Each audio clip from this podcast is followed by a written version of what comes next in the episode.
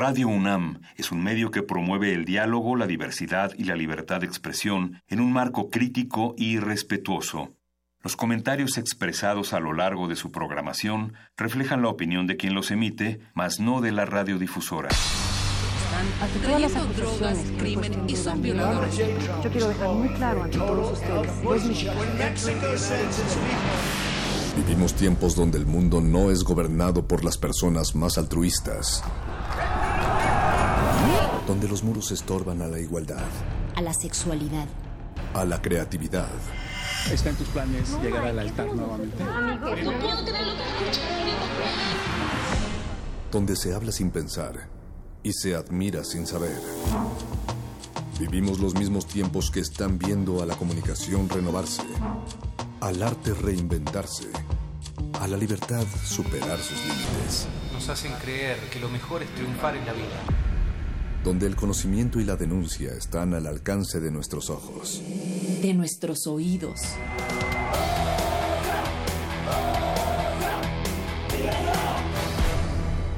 Resistencia modulada.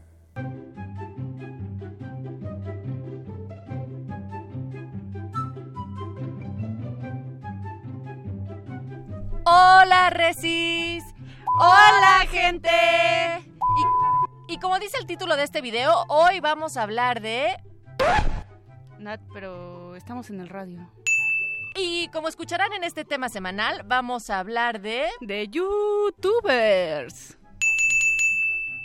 Mi nombre es Moni051427-268. Y yo, Natalia La Norteada, arroba Natalia Luna. Así es que sean bienvenidos a una aventura más. Arigato a todo el lindísimo equipo de producción. Eduardo Luis, arroba el bebello. Está ahí Mauricio Orduña, arroba Muammar Gaddafi. El señor, arroba Agustín Mulia en la operación. Y arroba Conti Tania Nicanor en la continuidad de esta noche. ¡Ey, ey, ey! Hola bebés. Hola bebés. ¡Ey, ey, ey! Hola a todos, bienvenidos a un gameplay. Un gameplay. Hola, hola, hola, hola, hola, gente gustan.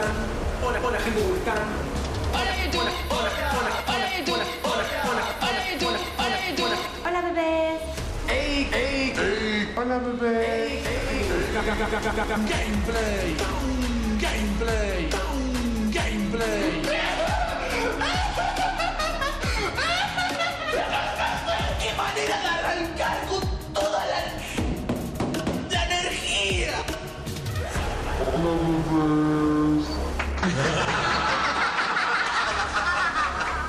¿De qué demonios se ríen?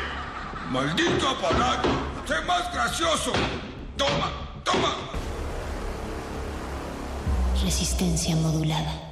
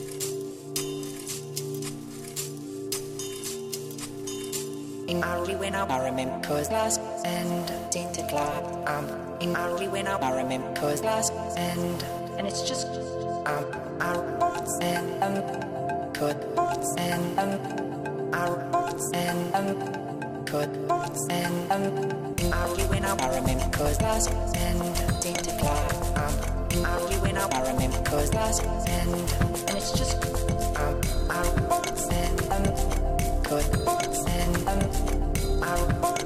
um could and um I remember cause and date to um I remember cause and and it's just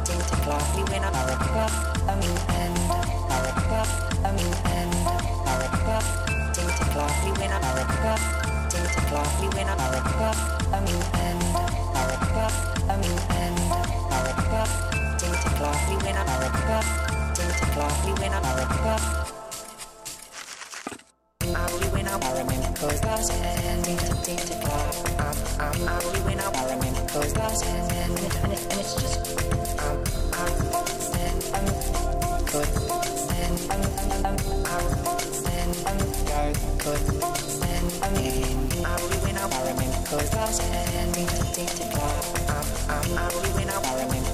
Resistencia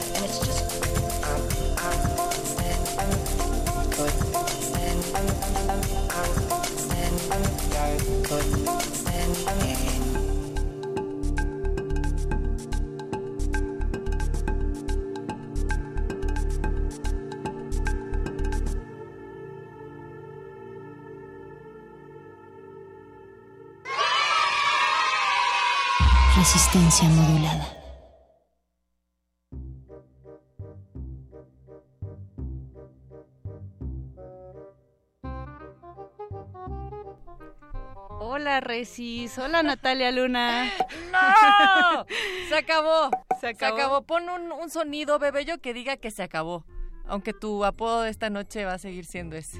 Bueno, pues aquí arrancamos la resistencia y eh, estábamos escuchando Garden de Pogo, este ejemplo del uso que se le puede dar a YouTube como plataforma creativa. Esta canción usa sonidos de un jardín, además de que en la edición del sonido y video está pues chidísima. Mónica Sorrosa, ahora sí nos saludamos. Ahora sí, regresamos al mood radiofónico, digamos, ya no este ritmo youtuberesco del cual estaremos hablando toda la semana porque es justamente el tema que nos convoca los youtubers cómo han cambiado la forma de mirar contenido en Internet y cómo ¿Cómo se podrá profesionalizar un youtuber si es que lo puede hacer? Ya hay por ahí una escuela de youtubers online, no sé, bueno, asesorías que se están dando para ver qué tan buenos son o no.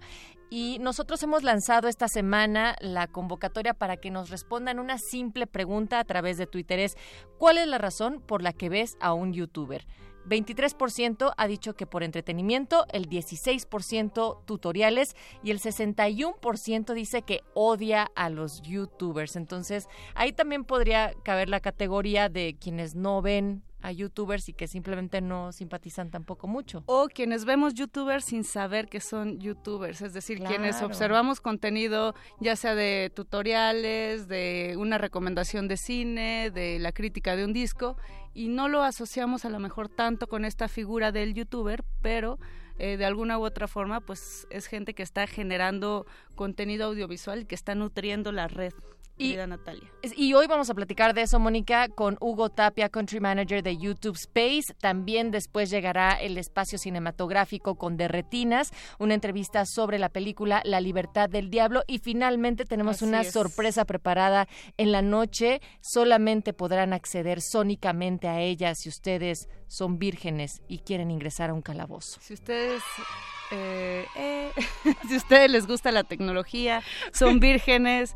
Eh, y no dijimos en qué sentido, ¿eh? O sea, ¿de qué va? Ustedes. Sí, sí, solo diremos que tiene relación con el tema semanal de alguna u otra forma, así que no despeguen la oreja de esta resistencia modulada a partir ah, de las 8 y hasta las 11 de la noche, Natalia Luna. Y como bien anunciabas, ya está con nosotras Hugo Tapia, Country Manager de YouTube, acompañándonos para ahondar más en este tema semanal que es YouTubers. Bienvenido, Hugo.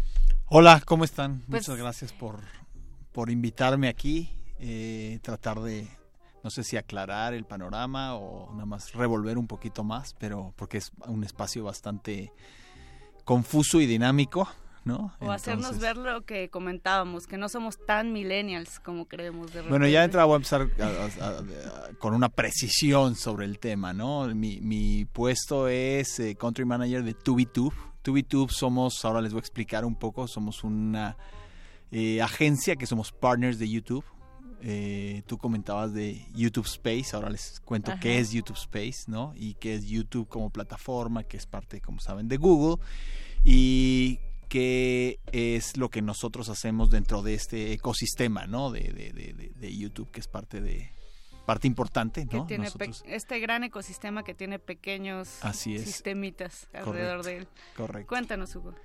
Pues miren, empiezo quizá eso, ¿no? Por explicarle, nosotros eh, nacimos como algo que eh, se llamaba, se sigue llamando MCNs o Multichannel Networks es un formato de, un modelo que creó YouTube hace algún tiempo precisamente porque ante esta explosión de creadores de contenido que empezaron a, utilizar la plataforma de una manera espontánea eh, y, un poquito también autodidacta, ¿no? Subiendo, simplemente aprovechando el, gran escaparate que representaba YouTube para, para poder o sea, el slogan inicial de YouTube era eh, broadcast yourself, ¿no? O sea, la posibilidad de por realmente en mucho, mucho tiempo ese sueño de democratizar los medios y de que cualquier persona tenía en sus manos un estudio de producción, que es un teléfono celular, un, smartphone, ¿no? Y la posibilidad de distribuirlo a todo el mundo, ¿no? Eh, entonces ahí es donde se crea este modelo de las MCNs, las Multichannel Networks, que básicamente la función era eh, ser una extensión de la plataforma y, un poco evangelizar sobre la plataforma, sobre las mejores prácticas y tal, para ayudarlos a ser más exitosos y a profesionalizarlos. Esa es la, meta final de esto, ¿no? Profesionalizar a esta comunidad de creadores. Eh, y ayudarles a encontrar otras oportunidades de crecimiento dentro y fuera de las plataformas. ¿no?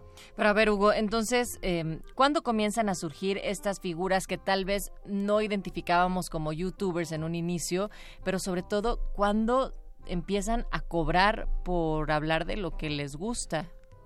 Pues... Eh, te puedo decir que dentro de esta historia de YouTube hay varios hitos, ¿no? De, de, de, que han marcado cosas importantes que han contribuido a llegar a este punto donde hoy existe ya este eh, cliché y a veces hasta mito, ¿no? Del youtuber que es un tipo que no hace más que prender una camarita en su cuarto y es millonario y las marcas llegan y le regalan millones de dólares por, por hacer un videíto muy sencillo, ¿no? En realidad Ah, digo, hay casos que uno no puede creer el, alcance y, las posibilidades de generar ingresos que han, que han, logrado, pero la realidad es que la mayoría de los que están ahí eh, han trabajado muy duro durante muchos años, es algo que se ha vuelto un, realmente pues su, su oportunidad de, trabajo y de encontrar, pero requiere una pasión muy especial entonces, ese mito del youtuber que lo encuentra todo fácil, en realidad no, no, o sea, hay que desmentirlo, ¿no? Porque, como te digo, realmente existe esta, este tema, nosotros que estamos también tratando de conectar toda esta comunidad de creadores de repente con marcas, con incluso medios tradicionales que quieren recuperar esa audiencia que se le ha ido erosionando y que saben que están en este consumo de, de contenidos digitales que son creados por los propios usuarios. Eh, una, una de las cosas que siempre, siempre les decimos es, eh, o, se llegan y nos piden, es que queremos hacer un video que sea muy viral. pues mira, lo que les decimos es, ¿por qué no compras la lotería? Más o menos las probabilidades son las mismas, ¿no? O sea, los videos virales no se diseña, ¿no? O sea, hay ciertos formatos que les llaman que son virales porque son fáciles de compartirse tal, pero el video viral, el de Edgar se cae, ¿no? Exacto. eso, no se planea. ¿quién, iba a imaginar que, que claro, o sea, compartido? Eso no, no se diseña, simplemente pasó en un momento muy específico que se dieron todas las circunstancias para que eso se volviera un video viral. Pero la gente que consistentemente encuentra una audiencia y que está publicando contenido y que ya tiene más o menos un comportamiento su audiencia, que ya acostumbró que ellos publican video X veces a la semana o al mes, lo que sea, y que más o menos tienen un, desempeño parejo, eso es una labor de mucho tiempo, de encontrar una fórmula. Eh, y a diferencia de otras plataformas, YouTube lo que sí tiene es que es muy eh, alrededor de la personalidad. Es decir, el caso del youtuber es porque sí crearon un lenguaje propio, ¿no? Eh, ciertas, ciertas mejores prácticas que hay en la plataforma que van desde crear un saludo que identifique al, creador de contenido con su audiencia y viceversa, ¿no? Entonces van teniendo todos estos gimmicks y que después todos los han ido copiando o adaptando, ¿no? Obviamente todo esto es producto de experimentación, de que se fue dando, o sea, es, es muy fácil reconocer eh, o sea, dicen que todo es obvio cuando ya sabes la respuesta, ¿no? Entonces, pero los primeros, te puedo decir que fue por accidente. Hay miles de historias, miles de historias de, de que hasta se vuelve ya también como un cliché, ¿no? Del creador de contenido, el youtuber que pues empezó a encontrar esta ventana de que literalmente con su webcam empezaron a subir videos porque eran a lo mejor medio retraídos, tímidos, el típico cliché de es que a mí me bulleaban mucho en la escuela, entonces yo busqué esa forma de escape y me di cuenta que de pronto alguien en algún lugar estaba viendo mis videos y entonces empecé a crear como mi tribu, mi comunidad y de pronto eso se empezó a crecer fuera de lo normal. Y, y tú, es, es curioso, conoces a algunos de estos youtubers eh, de manera personal y muchos son hasta retraídos, tímidos, o sea, no todos son lo que muestra ese, aspecto, esa faceta de su personalidad que muestra en sus canales, no todos son así en la, en la vida real, ¿no? Claro, no, no pueden ir, hola, claro, no pueden hola, aprendidos, hola mamá. Hay unos que sí son así, que tal cual los ves en su canal, así, así son y es su personalidad y no la pueden fingir. Pero entonces todos fueron encontrando como estos, este, te digo, pequeños trucos de tener siempre un saludo, de siempre invitar a la gente que se suscriba, qué tal ha sido prueba y error y ha sido... Es, es como el lenguaje cinematográfico, ¿no? En un inicio nadie sabía cómo encontrar estas convenciones hasta que inician los primeros cineastas y por eso son grandes clásicos, ¿no? Algunos directores. Eh, pienso así un poco en los, en los youtubers, pero algo bien importante que estás diciendo, Hugo, es esta creación de públicos, creación de nichos incluso, ¿no? O sea, hay youtubers que se así súper especializados en algunas cosas de interés para los jóvenes. Eh, entonces, también cuestiono cuál es la relevancia en este sentido de profesionalizar algo que surge como tan natural, como tú nos platicas, tan prueba y error, experimental. ¿Por qué, por qué querer eh, profesionalizar a, estos blogueros, youtubers? Yo creo que es un, un, tema de, ir modulando este, este rollo. No creo que es blanco-negro. No es si eres profesional, entonces no puedes ser espontáneo y no puedes ser auténtico.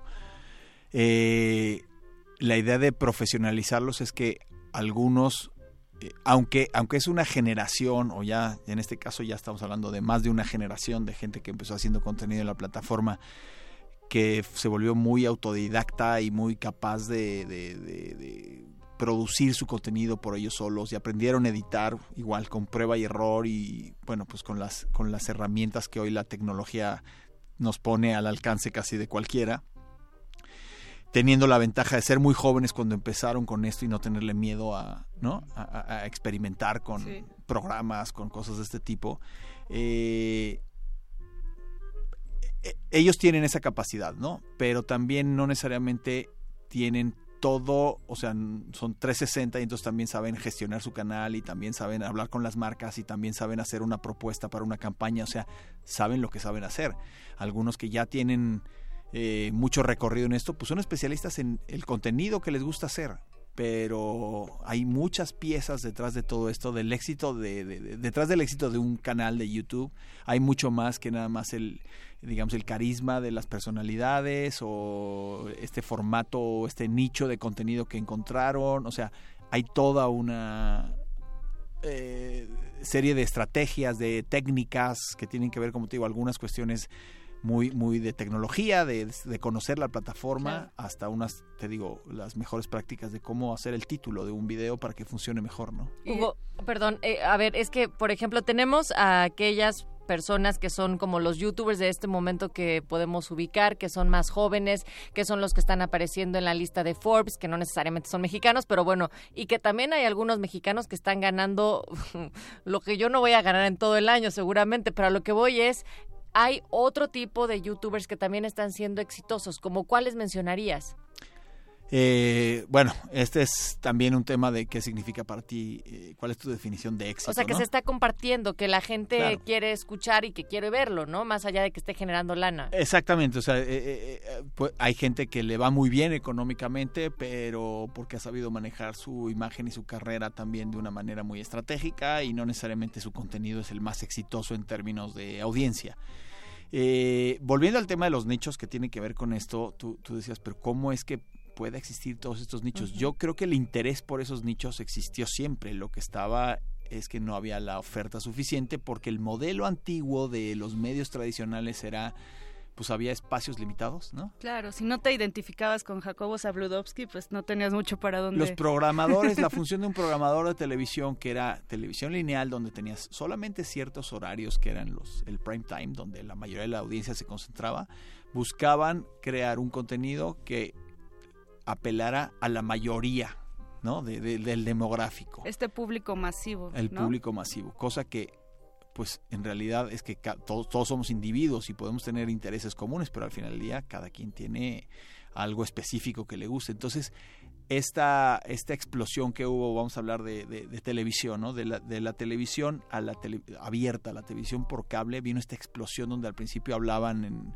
hubo una revolución de decir, ¿cómo alguien va a querer ver 80 canales. ¿Quién va a querer ver 80 canales tan de algo tan especializado que sea 24 horas de noticias o un canal solo de deportes? Bueno, cuando estamos hablando ya de esto a la N, cuando llegas a las plataformas digitales, porque hay canales de una especificidad tal que, o sea, hay canales que solamente hacen contenido de, no sé, te puedo decir, estoy inventando, ¿no? Pero así de macramé para zurdos, ¿no? O sea, cosas tan, tan específicas. Y encuentra una audiencia. ¿Por qué? Porque tiene la posibilidad de que tú lo puedes consumir cuando, o sea, tú vas a encontrar el contenido o el contenido te va a encontrar a ti. Antes, si no lo veías en el prime time, no lo viste y se fue. Entonces, toda esta cuestión estratégica de desarrollo de contenido para una audiencia específica y tal, cuando hablas de, de, de, estos youtubers y de cuáles son los que tienen el éxito, pues yo creo que son los que al final del día logran hacer el contenido que a ellos les hubiera gustado ver y encuentran una audiencia que tiene un gusto similar y afín. Y después viene si eso conlleva oportunidades de trabajar con marcas y de ganar mucho dinero y tal, maravilloso. Algunos lo que les gusta es hacer lo que les gusta.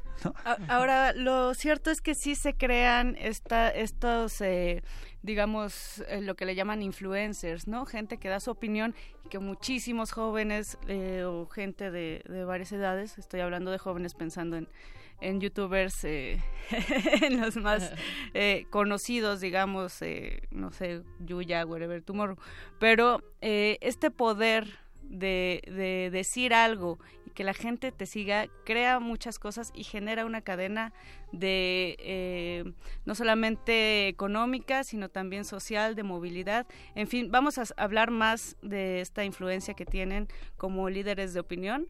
Esto es resistencia modulada.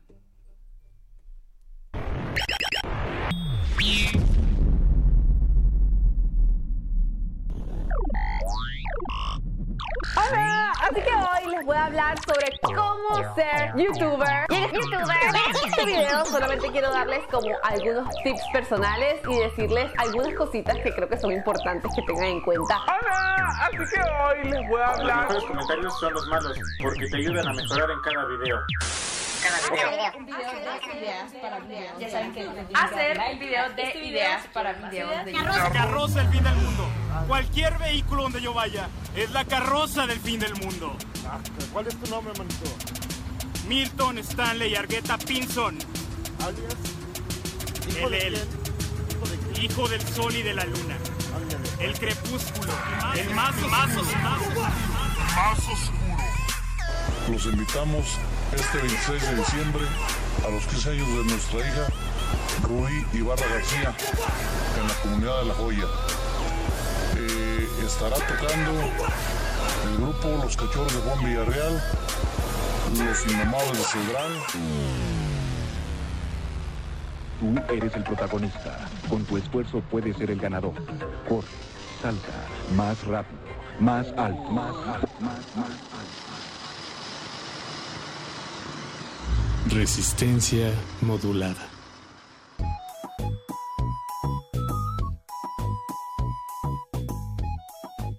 Y no olviden dar like a nuestra página y también suscribirse a arroba RM modulada, Facebook Resistencia Modulada y también estamos en línea en www.resistenciamodulada.com. Estamos platicando con Hugo Tapia, el country manager de eh, TubiTube, YouTube Space, acá en la cabina. Hugo, ¿cómo da este salto cuántico eh, entre el interés de la publicidad en los canales de YouTube, ¿no? Para poder entonces hacer de cada uno de los personajes que están al frente de su camarita una posibilidad para ser embajadora, embajador de su marca y también estar generando mucho chelín. Eh, volviendo a lo que a lo que comentábamos antes de, del corte era este tema de los influencers la capacidad que tienen de, influir en su audiencia eh, estos personajes. Y no todos no perdón voy a hacer ahí un breve eh, paréntesis. O sea influencer además cómo ustedes lo están catalogando o sea a partir de cuándo o sea, a partir de qué número ya soy yo influencer no no, creo que tenga que ver con el número. Es un tema más cualitativo que cuantitativo por ejemplo, ahora se habla una de las tendencias así de marketing digital es ya olvídate del influencer marketing, tienes que tener una estrategia de micro influencers. o sea, son esos creadores de contenido que a lo mejor cada quien pone como el, umbral donde arbitrariamente se le ocurre, pues a lo mejor son tienen menos de 10 mil seguidores, pero tienen un nivel de engagement muy alto porque son esa comunidad muy cercana que realmente lo respeta su opinión y lo sigue por eso. Los que son muy, muy, muy grandes tienden a que ese porcentaje de engagement vaya bajando porque es tan grande su audiencia que a lo mejor ya no tiene ese poder realmente de influir. Entonces, cuando hablabas de algunos nombres ahora, pues son esos que sí son muy famosos, pero no necesariamente su capacidad de influir es la misma. Entonces ahí igual es un poco subjetiva la clasificación. Nosotros sí nos gusta hacer como esta, esta diferencia entre hay gente que es famosa y hay gente que tiene muchos seguidores, no necesariamente son lo mismo, y hay gente que tiene capacidad de impactar en la opinión de otros, ¿no? Y eso ha existido siempre. O sea, antes de YouTube existían los líderes de opinión y siguen existiendo.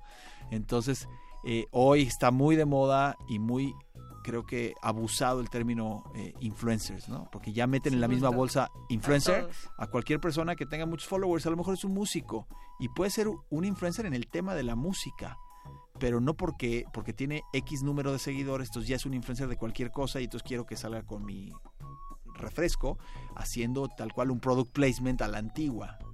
Claro, puede ser un político que a lo mejor dice muchas cosas en sus redes, pero no convence a la gente en su discurso, ¿no? Por eso vas a votar por él, ¿no? Exactamente.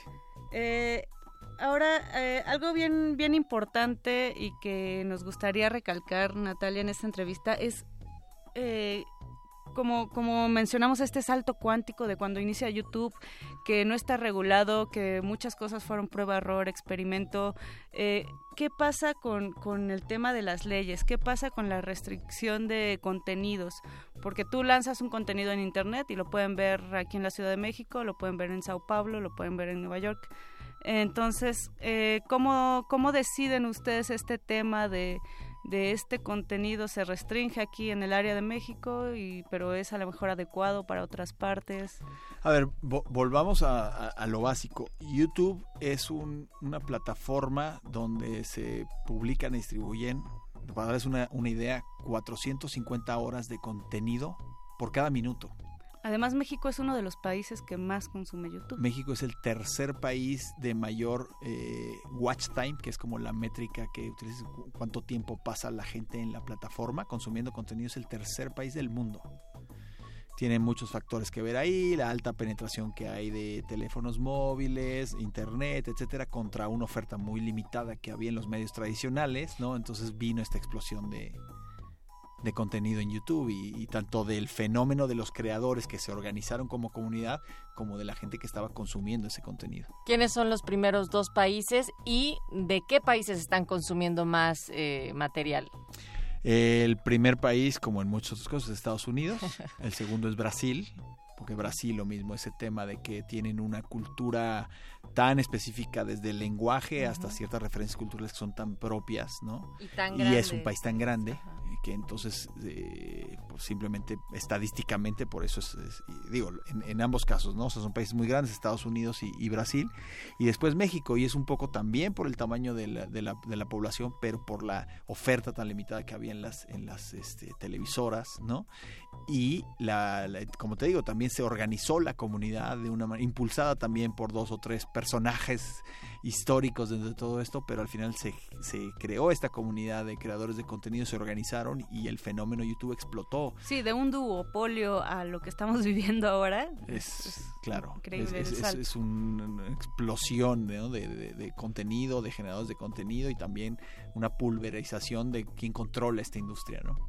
y qué países están generando más material también, es decir, pero que está permitiendo saltar a Y un poquito a lo que decía Mónica, es decir, ¿cómo restringes tú este tema a nivel geográfico? Bueno, la plataforma tiene todo lo que tú necesites si tienes un tema de derechos, hay contenidos que son, la gran mayoría de los contenidos que se publican y se consumen en YouTube son contenidos de lo que llaman eh, UGC, User Generated Content, es decir, contenido que sube una persona común y corriente con su camarita, su teléfono y, lo publica ahí.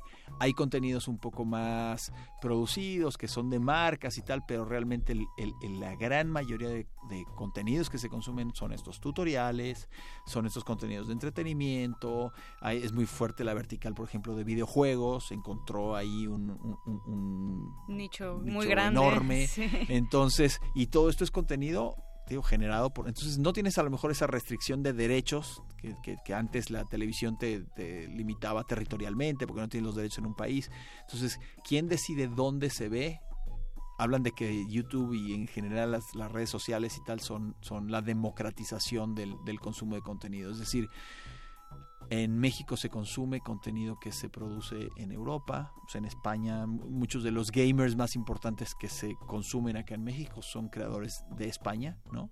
O sea, hay mucho más consumo de, un tipo como el Rubius en México, que es un gamer, youtuber español, que de creadores locales, ¿no?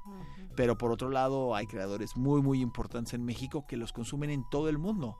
Entonces ha derribado esas barreras desde el lenguaje hasta culturales eh, eh, YouTube porque no tiene no tiene límites y realmente lo consume pues el público que lo quiere consumir, ¿no? Y hay, hay miles de ejemplos. Nosotros tenemos en, estamos en sociedad con una plataforma muy, muy grande de generación de contenidos que en realidad producen con un valor de producción mucho más alto que el promedio de YouTube.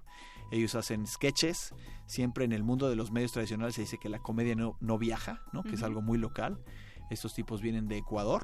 Es un pequeño canal que empezó ahí y que hoy día tiene un footprint entre todas sus redes sociales de más de 25 millones de fanáticos que ellos producen contenido con una calidad superior. Solamente en su canal de YouTube están cerca de 15 millones de, suscriptores y es un de, un mercado que es pequeñitito. En el mundo de la televisión, por ejemplo, televisión de paga, televisión, o sea, Ecuador es un canal muy pequeño y ellos son conocidos desde la Patagonia hasta Estados Unidos, España, donde quiera que se hable español o alguna forma de similar. El se lenguaje consume también. En Chufe TV. Pregunta obligada para el country manager de TubiTube, YouTube Space. ¿Qué necesita alguien que quiera acercarse al mundo el de manual. el manual de YouTuber en un, dos, tres, un minuto?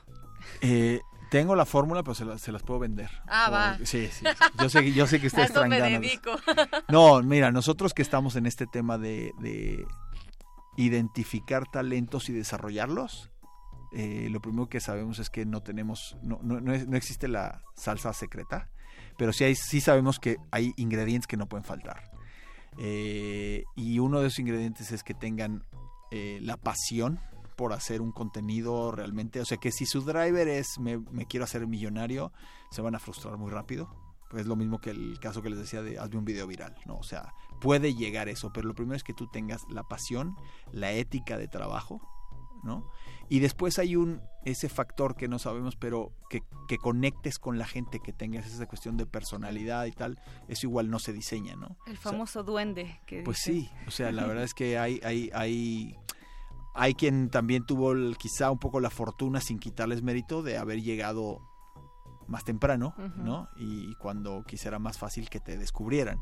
Hoy día, como les decía, ¿no? El volumen de la oferta, de, la, sobreoferta que hay de contenido es tal que es muy difícil que te, que te encuentren. Dicen que, eh, por decir algo, creo que el 3% de los creadores de contenido del año pasado de YouTube generaron más del 90% de, de, del contenido que se que se consumió. Entonces, o sea, pero igual estamos hablando de números de billones y billones y billones de views, lo que los medios tradicionales no pueden ni, ni, ni imaginar. Claro, yo creo que Hugo Tapia lo, lo que resulta sumamente interesante aquí es que podemos encontrar eh, esta diversidad ¿no? de voces, de ideas, desde un youtuber como el Pirata de Sinaloa lo fue, hasta un youtuber como Rubius, por ejemplo, en fin, eh, esta multiplicidad eh, que hace que el medio comience a ver a las audiencias también, ¿no?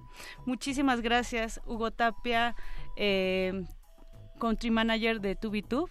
Gracias a ustedes por la invitación, la verdad es que está súper interesante que estén tratando de, digo, investigar un poco más de esto y compartir. Me parece, la verdad, creo que necesario y súper interesante y el día que quieran, con mucho gusto. Pues ahí está la invitación también extendida para ti, para que vuelvas cuando quieras sacar resistencia. Gracias.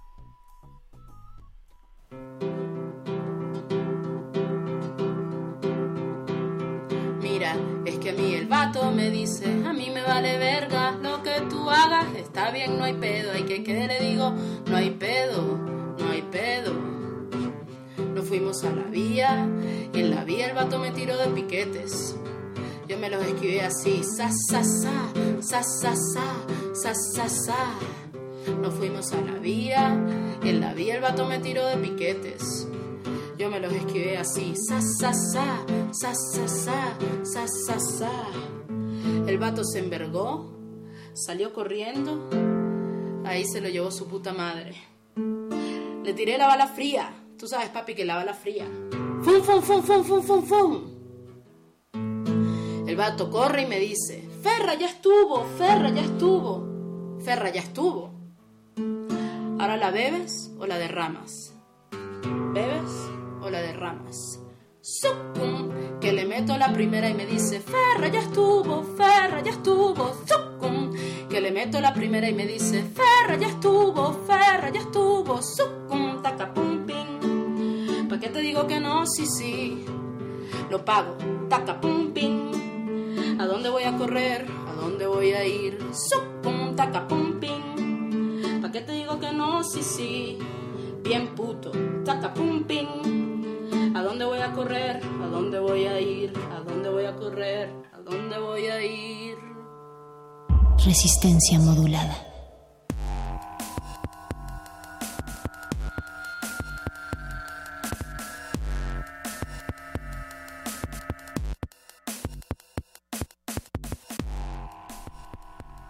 La época hipermoderna es contemporánea de una auténtica inflación de pantallas Nunca hemos visto tantas, no solo para ver el mundo, sino para vivir nuestra vida. Y todo indica que el fenómeno, arrastrado por las conquistas de las tecnologías high-tech, seguirá extendiéndose y acertándose. Somos testigos de una proliferación de pantallas, prodigioso universo en expansión que aleja sin cesar sus límites, pantallas que ya están ahí, pantallas que se interconectan, pantallas que acaban de llegar, pantallas que llegarán. Todas las pantallas del mundo acaban de perfeccionar al original, el lienzo blanco en el cine. Leer el periódico en una pantalla portátil y táctil con acceso directo a Internet ya no es una utopía. La pantalla electrónica ha cedido el paso a una pantalla ligera, apenas más gruesa que el papel. La televisión ya no se ve en una sola clase de pantalla. Las pantallas de bolsillo de los aparatos portátiles, las pantallas planas y de tamaño creciente del cine en casa, pantallas gigantes para la emisión de carácter público. Expansión, a su vez extendida por todo el dominio de esa nebulosa que es el videocine. Del magnetoscopio al DVD, del DVD al DVD HD y las cadenas de pago con programas a la carta. Y además, están conectadas o no a la televisión propiamente dicha, todos esos nuevos dominios como la videoconferencia, la videovigilancia, el videoclip y los videojuegos, que alargan la eficacia de esos otros instrumentos de captación de imágenes, la videocámara, la web, la filmadora DV, la cámara fotográfica digital, los cuales acaban interconectándose a ese pulpo enorme y todo tentáculo que es la pantalla del computador mediante la red infinita de Internet. Puerta abierta a la descarga de imágenes, al mundo virtual, a la Second Life, a los futuros softwares con el código fuente accesible al usuario.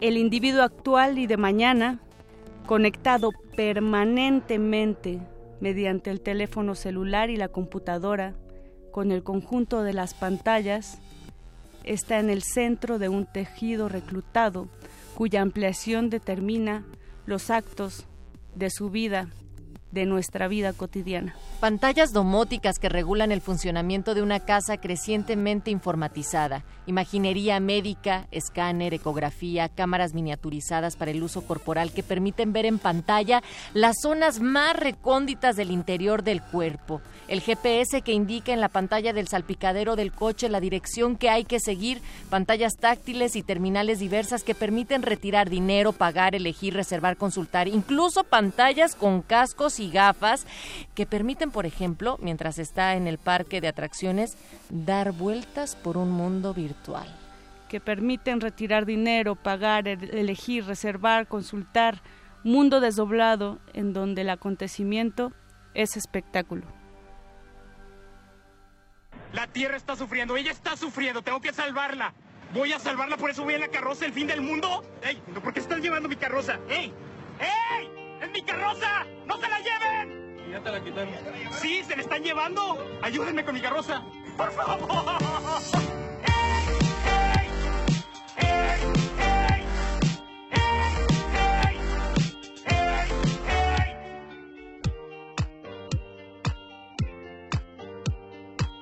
Nada más tienes que tener confianza y actuar. Yo soy Dios, el crepúsculo, el sol negro, hijo del sol y de la luna. Yo soy Dios, Dios, el crepúsculo, el sol negro. Yo voy a mi destino y voy a ganar. ¡Ey, ey, ey!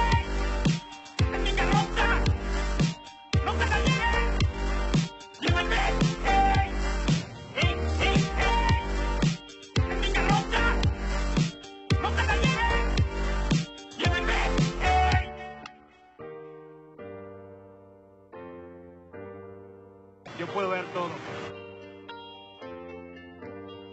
La tierra está sufriendo, tengo que salvarla. Voy a salvarla. Voy a salvarla. Ayúdenme. La tierra está sufriendo, tengo que salvarla. Voy a salvarla. Ayúdenme con mi carroza. Por favor.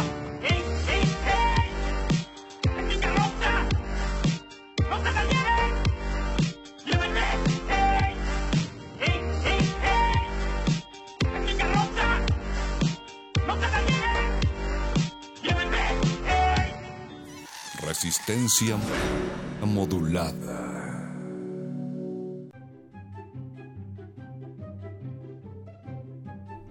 Y después de que le han dado like, like, like, like, like y se han suscrito a nuestro canal, queremos también seguir sabiendo qué es lo que ustedes ven o cuál es la razón por la que ven a un youtuber. Díganos en arroba R modulada y estamos en ese pajarito azul. 24% ha dicho que entretenimiento, 16% que tutoriales y el 60% nos odia, Moni. Odia a los youtubers. No, no puede ser. No lo creo, ¿sabes? Creo que más bien es una especie de haterismo. no, haterismo en, en Twitter. Ah, ese es el tema de tu próximo video, haterismo hacia nosotros los youtubers. Bueno, pues eh, nosotros vamos a estar hablando de esto toda la semana. Antes queremos presentarles la segunda parte de un total de tres, tres colaboraciones que se han realizado en motivo de los olvidados del sismo, a cinco meses del sismo del 19 de septiembre. Pues aún hay muchísimas familias que no pueden regresar a una casa y ese es el tema que aborda la investigación de periodistas de a pie en colaboración con Resistencia Modulada. Y resistencia modulada presentan, presentan.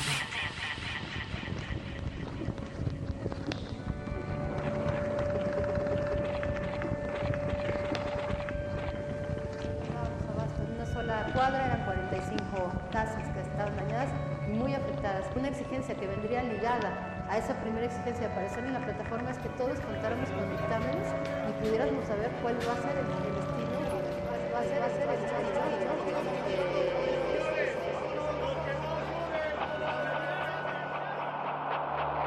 Los olvidados del sismo.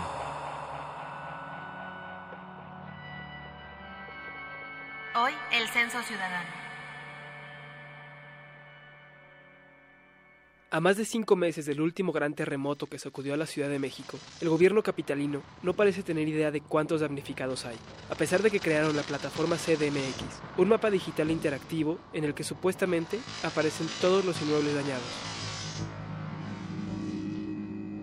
Afectados de diferentes colonias aseguran que aún hoy está incompleta.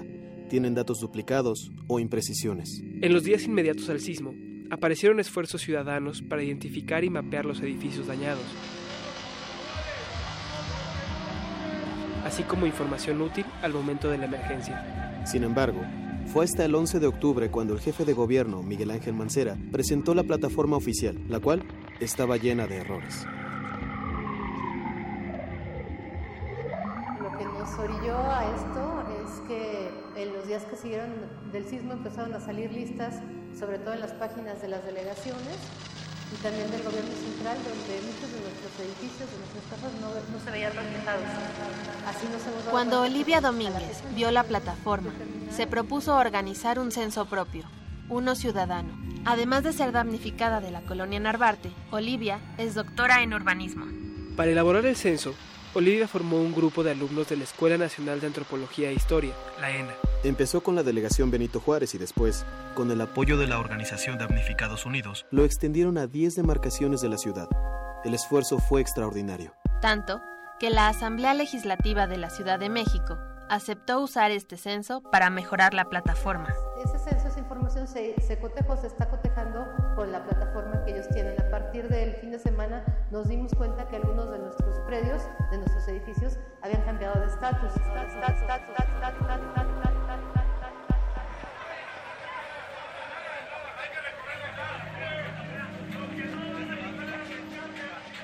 Para los damnificados, tener una plataforma actualizada es crucial. Creo que nadie, ni ellos, que bueno, sería parte de su trabajo, ni nosotros, en general, la población de la Ciudad de México, estamos conscientes de las afectaciones que, que causó este sismo. Todos los días aparece gente que está De no aparecer en este mapa, días los- no podrán ser beneficiarios de los apoyos gubernamentales para la reconstrucción. como decíamos, no es justificarlos, están rebasados, eso lo han, ten- lo han tenido que reconocer ellos mismos en muchas ocasiones, pero pues hay un trabajo y hay una comisión que va a tener muchísimo trabajo que hacer. A pesar de los esfuerzos del censo ciudadano, aún quedan muchos rincones de la ciudad por documentarse, y cada día aparecen más afectados. En la siguiente entrega de Los Olvidados del Sismo, no te pierdas la incertidumbre de los damnificados en el contexto electoral. Consulta la investigación completa en piedepágina.mx.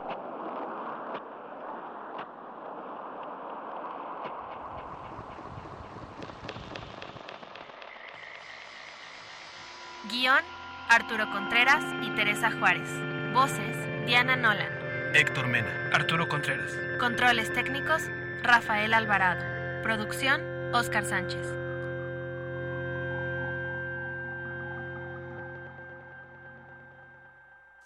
Resistencia modulada.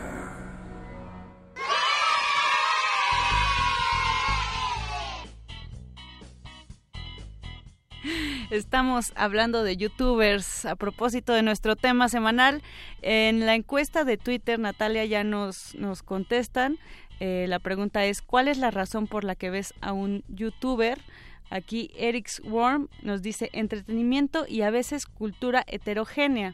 Pero también hay eh, ya radioescuchas que que han mencionado que dónde está la opción de conocer sobre algún tema. No olvidemos esos canales que no hacen lo genérico. Y en bien precisamente nos recomienda algunos. Acá en Twitter puso eh, la imagen de uno que es titulado Ciencia, Filosofía, Sociedad y más de esquizofrenia natural. Em, por ejemplo, ahí vemos que hay uno de los videos que está titulado Moni como la dictadura del placer. Y también nos recomendó uno que se llama La letra en llamas, que supongo que es de, literatura. ¿Por qué descentralicemos la literatura de los muerdelenguas, Moni? Pero sí, ahí está La letra en llamas como otra de las Em, pues posibilidades y también de las propuestas que nos están enviando acá por Twitter. Recuerden que ustedes pueden votar toda esta semana cuál es la razón por la que ven a un youtuber. Nosotros les vamos a dejar también con de retinas y recordándoles que pues toda esta semana denle like, like, like. Señor, ¿así venía conduciendo usted? Claro. José tomado, ebrio. ¿Y qué? Soy hijo del papá la caca, caca, la caca, promotora Caitán. 630, calle 630, soy hijo del papá. La caca, caca, la caca, promotora Caitán. 630, calle 630, no he chocado, ¿y qué, y qué? Ni mis 50 mil pesos, que no he chocado, ¿y qué, y qué? Mis 50 mil pesos que no he chocado y que, y que, mis 50 mil pesos que no he chocado y que, y que, mis 50 mil pesos que me amarran como puerco, pero la otra vez, mis 50 mil pesos, claro, y que me amarran como puerco, pero la otra vez mis 50 mil pesos. Claro. ¿Y qué?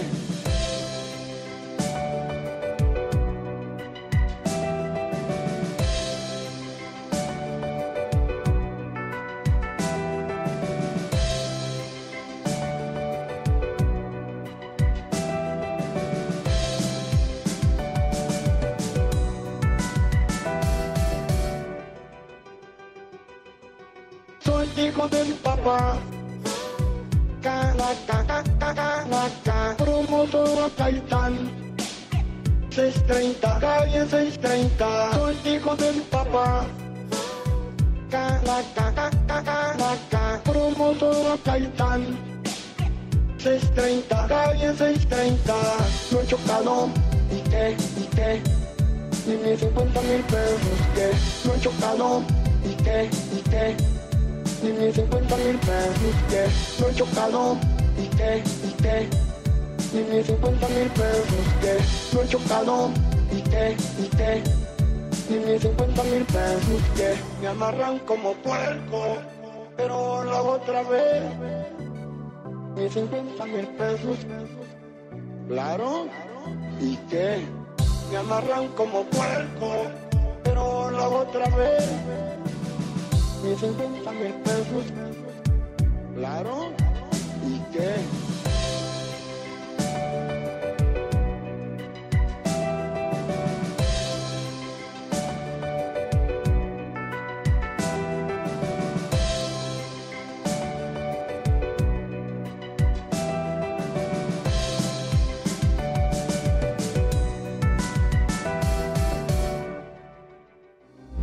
Resistencia modulada. Universidad Nacional Autónoma de México. La Universidad de la Nación.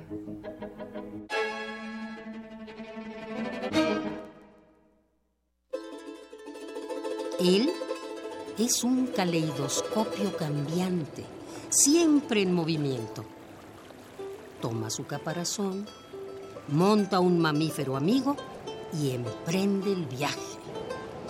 A veces anda un sendero, a veces continentes enteros. Conoce la música de Jerónimo y los elefantes, folclore, música de cámara, paisajes y demás coliges propios de un viajante.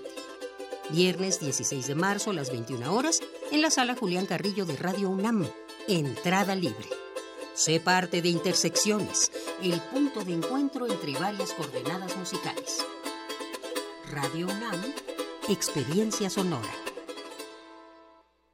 El conteo oficial de los resultados de la votación iniciará el miércoles 4 de julio. Quienes forman parte de los consejos distritales contarán todos los resultados de las actas de cada una de las votaciones de ese distrito. Frente a los partidos políticos y observadores electorales acreditados en las 300 oficinas del INE. Y en caso de duda, abrirán los paquetes electorales que sean necesarios para recontar los votos. Y todo esto para que tengamos la absoluta certeza de que nuestro voto cuenta y es bien contado. Juntos hacemos lo que nos toca para garantizar unas elecciones libres. INE. Yo soy Carla y no me dejaron ser candidata de mi partido porque pensaron que era mejor tener a un candidato hombre. Soy Jimena, fui candidata a alcaldesa y no estoy conforme con el resultado de la elección. Yo soy Alfonso, presenté mi proyecto para la consulta de presupuesto participativo. Creo que cumplió con los requisitos y no fue considerado. En todos estos casos, el Tribunal Electoral de la Ciudad de México analiza, indica quién tiene la razón y protege sus derechos. Tribunal Electoral de la Ciudad de México. De principio a fin, justicia en tu elección. Los acaban de sentenciar. ¿Y qué? Seguro salen al ratito. No, les dieron cadena perpetua. ¿Pero cómo? ¿Cadena perpetua?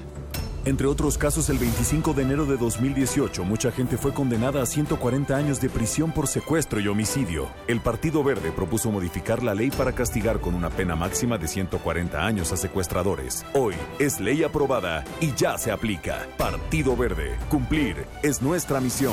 Propaganda institucional del Partido Verde.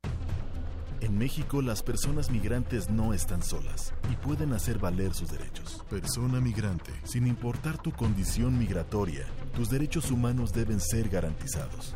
Tienes derecho a que se respete tu integridad física y psicológica. Tienes derecho a estar informado. Tienes derecho a protección jurídica y humanitaria. En México, la Comisión Nacional de los Derechos Humanos te acompaña, te protege y defiende tus derechos. Comisión Nacional de los Derechos Humanos. Estaríamos mejor con un gobierno que nos represente a todos. Y no solo a unos cuantos. Estaríamos mejor si cumplieran algo de lo que prometen. Estaríamos mejor si nos dieran confianza. En lugar de darnos vergüenza. Estaríamos mejor si los políticos tuvieran hambre de hacer. En lugar de tener hambre de poder. Estaríamos mejor si hicieran algo bueno con nuestro dinero en lugar de usarlo para la guerra sucia. Estaríamos mejor juntos. Juntos, con ya sabes quién. Ponte del lado correcto de la historia. Partido Encuentro Social. El INE vigila e investiga que se haga buen uso del dinero utilizado por los contendientes para que no excedan el tope de gastos previamente definido para cada elección. Para garantizar la equidad, las quejas son atendidas por el INE, quien las investiga y envía para su resolución al Tribunal Electoral del Poder Judicial de la Federación conforme a la ley. El INE sanciona en caso de encontrar irregularidades, tanto en las quejas como en la fiscalización. Los inconformes pueden acudir al tribunal, quien resuelve en definitiva. Voto libre.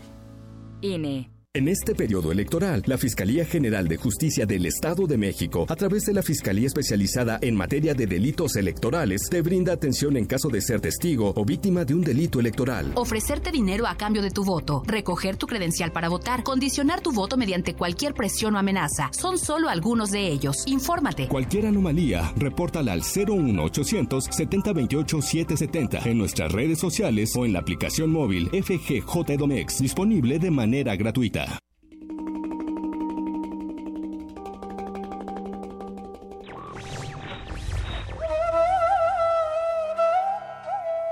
Uno no siempre hace lo que quiere, pero tiene el derecho de no hacer lo que no quiere. Mario Benedetti.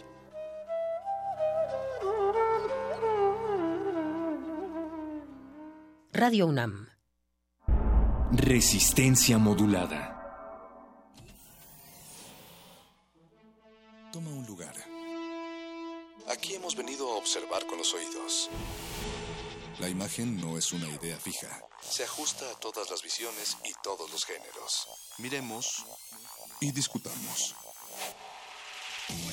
De retinas. Un horizonte sonoro para vivir el cine. De, de, de, de retinas. Yo no quiero eso, lo único que quiero es seguir siendo el pop. Quiero que sepas que tú te ves buena y no he visto ninguna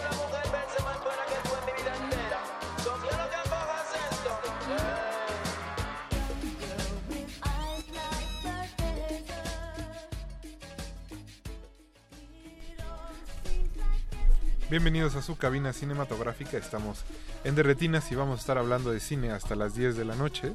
Mi nombre es Rafael Paz y los voy a estar acompañando. Aquí a mi derecha está Jorge Javier Negrete. Jorge, ¿cómo estás? ¿Qué tal, Rafa? Buenas noches. ¿Cómo te fue el fin de semana, Jorge? ¿Te lanzaste a Guadalajara? No, no, no tuve oportunidad. Pasó. Digo, no, no estoy, no fui considerado, no fui considerado. Pero tú sí anduviste por allá. Si fuiste a ver a, a Cuauhtémoc Blanco cuando se despidió en Chiapas, no fuiste a ver a Del Toro ahora. Hoy es que Cuauhtémoc Blanco sí valía la pena el viaje. Hijo, qué bárbaro. Pero bueno, sí, como bien dices, yo sí me di la vuelta y más tarde en el programa vamos a estar hablando de qué películas vimos y cuáles no, cuáles no alcanzamos a ver también. Pero el tema de esta noche es otro. Tenemos en cabina aquí a Everardo González que viene a hablar de la libertad del diablo. Everardo, buenas noches. Quiere decir que es de los programas que más hemos estado esperando desde el año pasado. Porque entre que sí estrenaban la película o no, no sabíamos. No, y de alguna forma qué bueno que este, esperamos a esta, a este año en A esta. Para ver este documental. Porque yo no, no sé si sabes, pero cada que alguien decía que iba a votar por Margarita, le recomendábamos que haga la película. Ya más adelante nos vas a decir tú Sí, por quién vas a votar. Sí, exactamente. Y, eh, pero bueno, hoy vamos a estar hablando del documental. Muchas gracias por estar aquí. Gracias, muchas noche. gracias. Eh, todavía vienes fresco el tour de medios. Sí. Entonces, ojalá las preguntas también no estén tan gastadas. Y No pues, Jorge, nada. además de estar hablando de la película, vamos a estar escuchando corridos como corresponde a este tema. Así que, ¿te parece si empezamos con un clásico, Contrabando en los huevos de Grupo Exterminador? Arráncate. Recuerden que estamos en el 96.1 FM de Radio UNAM y regresamos.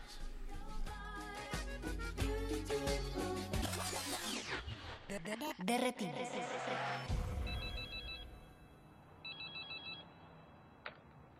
Border Patrol. Oficial, soy el dedo. Se les acaba de pasar un hombre con muchos huevos. Oh shit. Ya nos vio la cara otra vez. Avisar a Highway Patrol que detener a ese cougar. Hey, tú el del cougar. Detente. Es una orden. ¿Por qué me paro, oficial? Te paré porque quiero checarte los huevos. Enséñame los huevos ya. ¿Por qué te bajas el pantalón? ¿Qué no me está diciendo que le enseñe los huevos, pues? Esas miserias no querer mirar. Los de la cajuela, pendejo.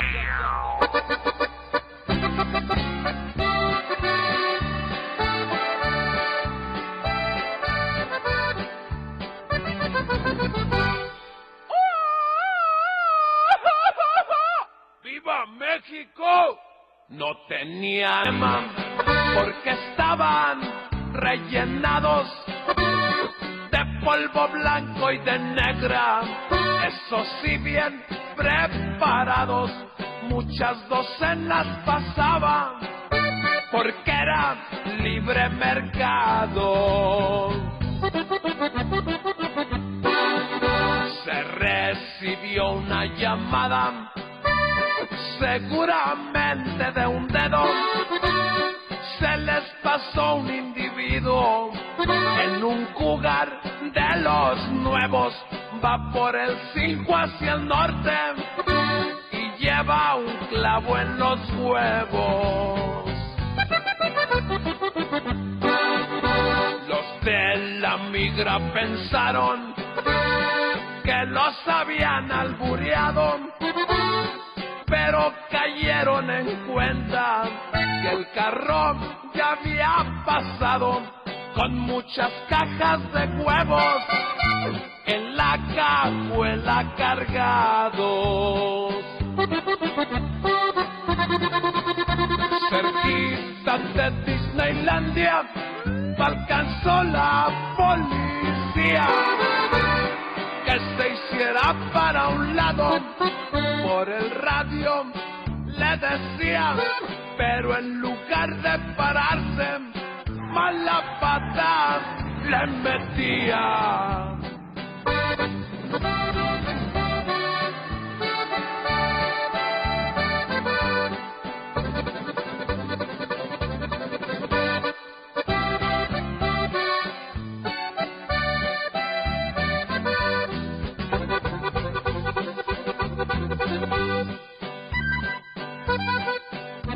Llegando al centro angelino, las patrullas lo rodearon y un sargento le decía, luego que ya lo pararon, tú traes un clavo en los huevos, así me lo reportaron.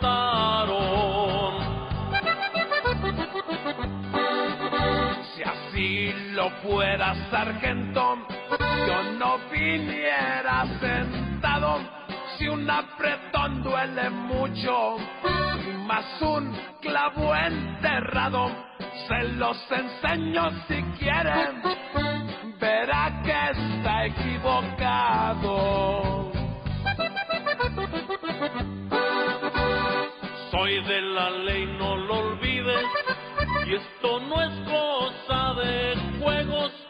Ve abriéndome la cajuela, te voy a esculcar los huevos.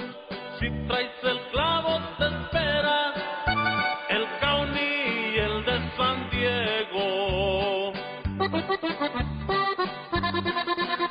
Sonó una nueve de quince, también armas del gobierno, traficante y policía a dar al infierno. El caso es que los panteones de valientes están llenos.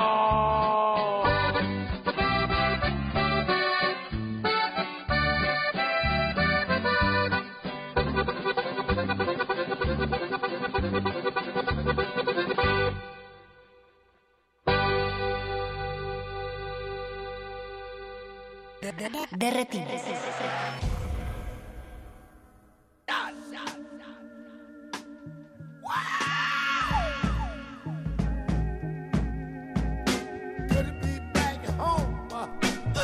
Ya estamos de vuelta en su cabina cinematográfica.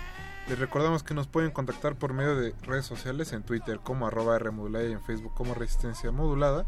Como les decíamos al principio del programa, estamos aquí con Everardo González y viene a hablar de La Libertad del Diablo, un documental que ganó el año pasado en Berlín, que después ganó en Guadalajara, luego en Morelia y ahora por fin se va a estrenar. Eh, pues Everardo, el camino ahora sí que fue largo. Sí, ha sido. Pero lleno de aplausos, lo cual supongo te llena de alegría. Sí, sí, claro. Finalmente siempre queremos que a las películas les vaya bien. Yo no creo que haya un director que quiera que la película Bueno, eso sí. le vaya mal, ¿no? Entonces, pues sí, ha sido un poco abrumador a veces, pero francamente estoy a veces sorprendido. Las calificaciones de Rotten Tomatoes, por ejemplo, lo que de Tomatazos provocó, pues no es fácil.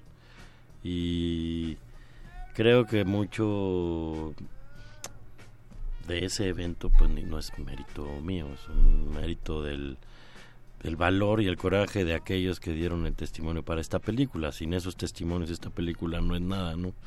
Entonces, sí, por supuesto que se siente un halago, pero pues no puedo olvidar para qué se hizo esta película, quiénes cuentan esta película y de qué se trata esta película. Entonces siempre es una celebración como como me pasa en la vida casi siempre, medio agridulce pues, ¿no? Eh, porque se celebra la atrocidad a veces.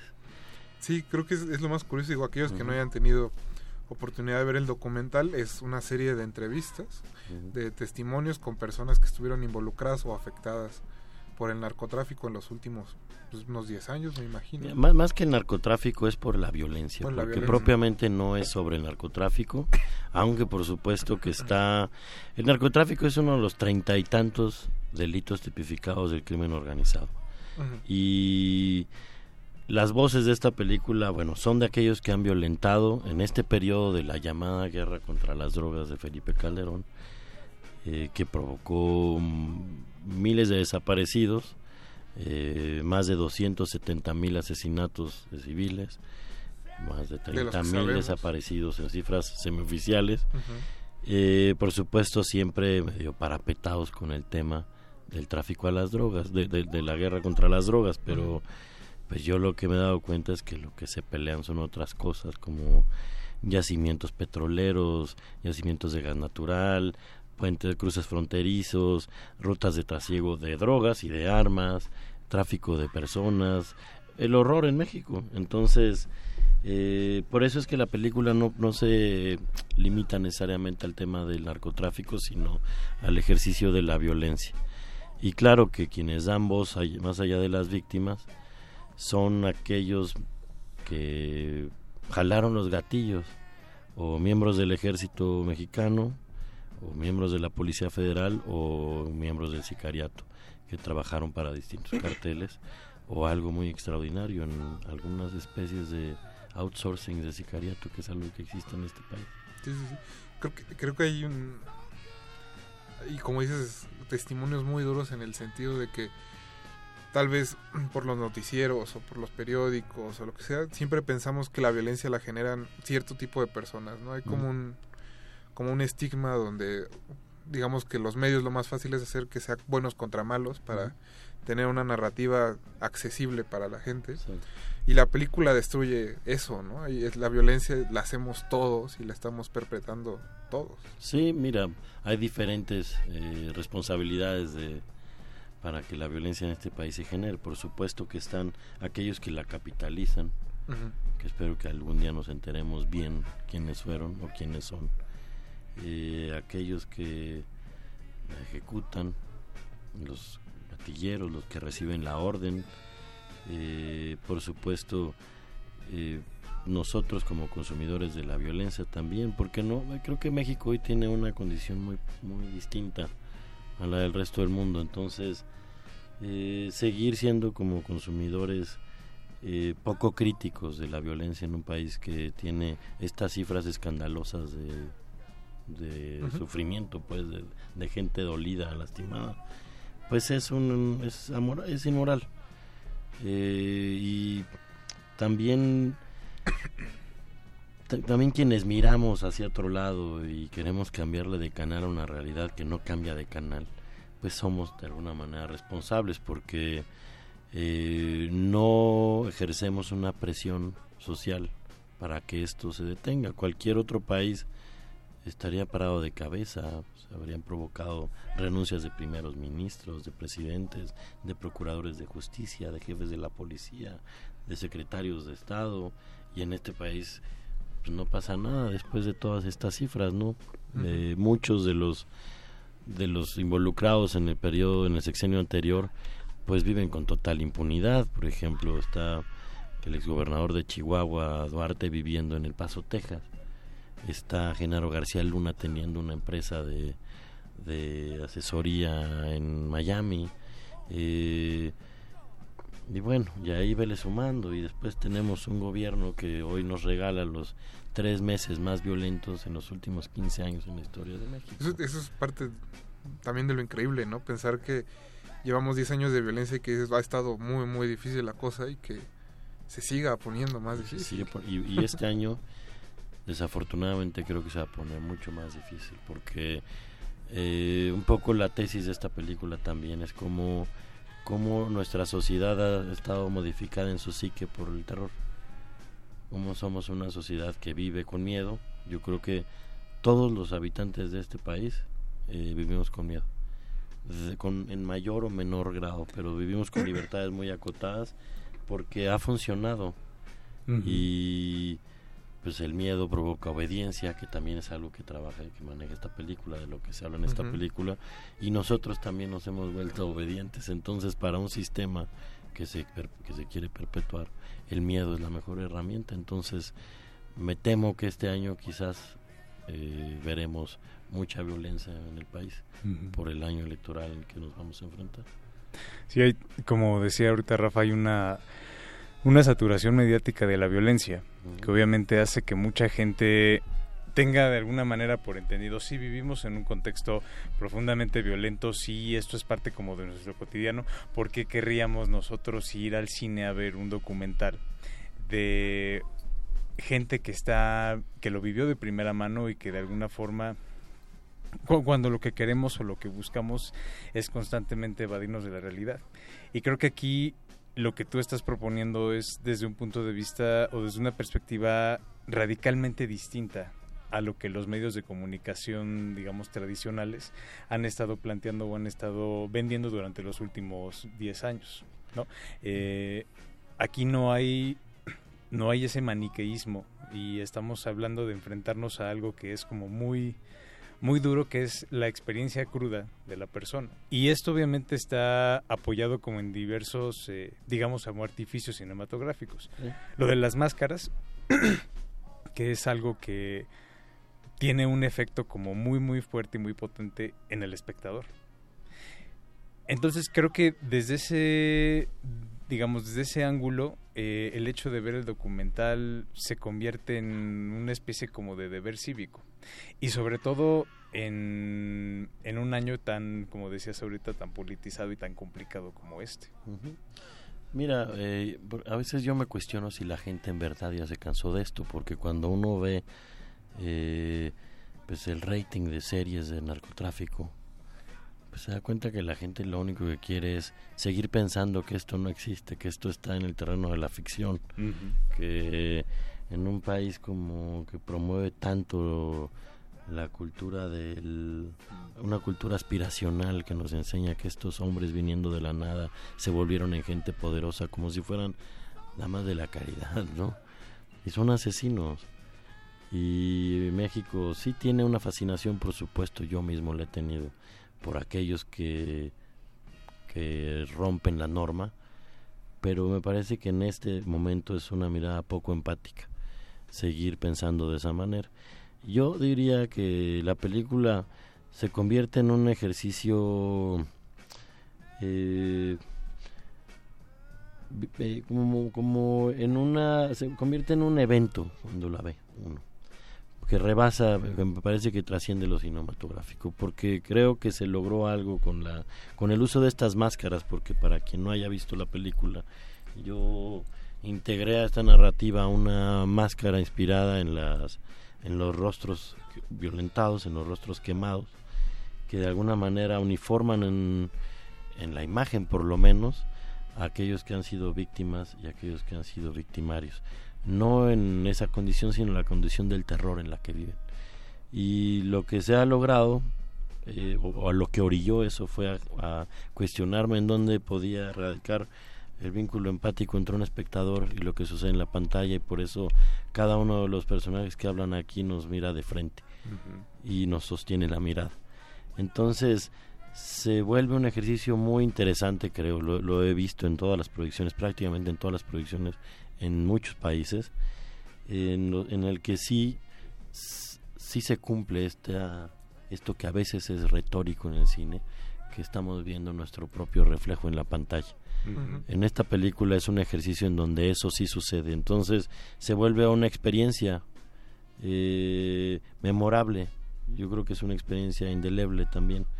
Y yo cuando soñé esta máscara, porque de ahí vino, eh, sabía que esa imagen era indeleble, que no, que iba a mantenerse por mucho tiempo y lo que sí creo es que provoca que quien vea la película va a tener un impacto poderoso que le va a hacer cuestionarse muchas de las cosas o muchos de los conceptos morales o muchas de las opiniones que tenía frente a este fenómeno de violencia antes de, de entrar a la sala. Entonces, pues yo invitaría mucho a la gente a que viva esa experiencia independientemente a, a lo que las películas nos enseñan o a que las películas nos ayudan como a, entender, se convierte en una experiencia este, pues, interesante, creo.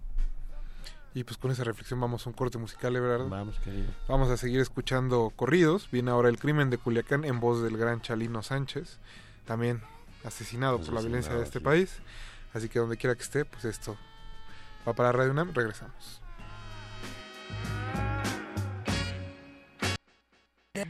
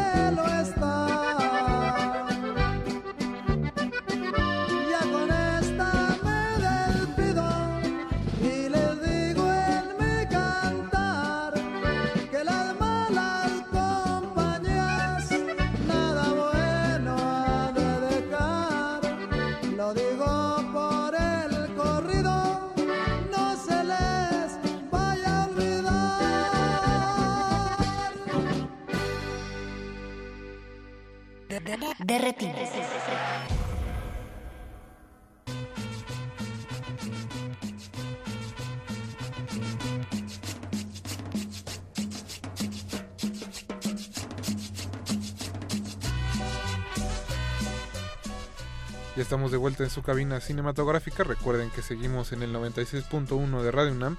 Estamos platicando con, con, eh, con Everardo González, perdón, Everardo, sobre la, liber- la libertad del diablo. Eh, creo que antes de ir al corte ya tocabas un tema muy interesante. Eh, una de tus primeras películas fue Los Ladrones Viejos, donde hasta cierto punto estaba había una fascinación por la manera en que estos criminales trabajaban y se comportaban y tenían ciertos ritos. Y ahora con La Libertad del Diablo, que es algo diametralmente opuesto y que, aunque tiene vasos comunicantes, parece, parece que parece otro mundo, parece otro universo. Eh, ¿Qué cambió en, en- en ti como director entre esa película y esta? Muchas cosas. es muchas cosas. Es una película del 2007. Pero, mira, en esa época a mí me preguntaban que por qué hacía yo una apología del delito. Que si era capaz de hacer una visión romántica como es la de los ladrones viejos. Con temas como el secuestro, que en esa época el secuestro era lo que nos tenía asolados. Aquí no hemos estado en paz nunca. Y yo decía que era muy difícil porque el secuestrador eh, de las cosas que hacía era eliminar la condición moral de la víctima y lo dejaba completamente desprotegido e indefenso, pues, ¿no? Entonces que no podía y quizás eso mismo lo cuento porque es un eco que llegó años después cuando empecé a hacer La Libertad del Diablo. Era muy difícil hacer una visión, pues sí, romántica de un fenómeno tan terrible como el que vivimos en México. ¿Qué cambió? Pues muchas discusiones en torno al oficio, muchas preguntas, que, que de hecho muchas preguntas que la que tuve son las que están, pues, son las razones por las cuales se cuenta como se cuenta la libertad del diablo.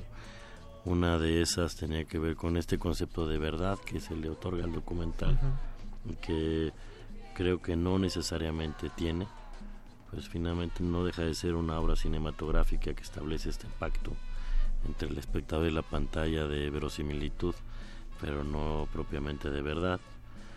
Y eso detonó el uso de una máscara que, como en este ejercicio de la tragedia griega, revela muchas más cosas de las que oculta, porque la máscara no fue propiamente un elemento para guardar el anonimato o salvar, guardar el anonimato de alguien, la identidad de alguien, perdón, sino como un ejercicio que les permitiera tener más libertad de, palabra. También me pregunté muchas veces después, en este periodo que el documental en general ha tenido como eh, una tendencia muy formalista, en donde prima mucho la forma, pues yo me cuestiono mucho en dónde radica la empatía también. Y por eso viene este juego de espejos en donde el que nos habla nos mira a los ojos porque creo que ahí radica la empatía. Yo tenía ese gran problema. Yo estaba despojando de rostro la pantalla y la gente no se mi temor era que no se reconociera en lo que sucedía en la pantalla y por eso viene este contacto visual que nace de una experiencia una conversación que tuve con un joven sicario hace muchos años que hablaba no sé si lo vi en una película no sé si lo dijeron no sé qué fue pero me decía que si mirabas a los ojos o sea que le ibas a jalar el gatillo no lo jalabas porque no soportabas la mirada del otro. Y de eso vino esta idea de que entonces quizás era la mirada lo que conectaba. Y también que cambió, cambió eh, la necesidad del uso de muchos artificios. Quería yo probar una película muy mínima, que no que fuera minimal, no, no, no como un ejercicio eh, previo, como una idea preconcebida, sino porque el corte, el primer corte por supuesto tenía mucho más artificio en construcción cinematográfica, pero que íbamos perdiendo esta fascinación que nos regalaba ese rostro que va mutando, esta máscara que sí va adoptando una personalidad que es reconocible, que va mostrando de maneras muy sutiles las emociones, porque no es una película espaventosa, pues no es una película en donde la emoción se retrata de una manera muy sutil, a veces a través de la saliva que va mojando una máscara, los fluidos nasales, los mocos, pues, las lágrimas.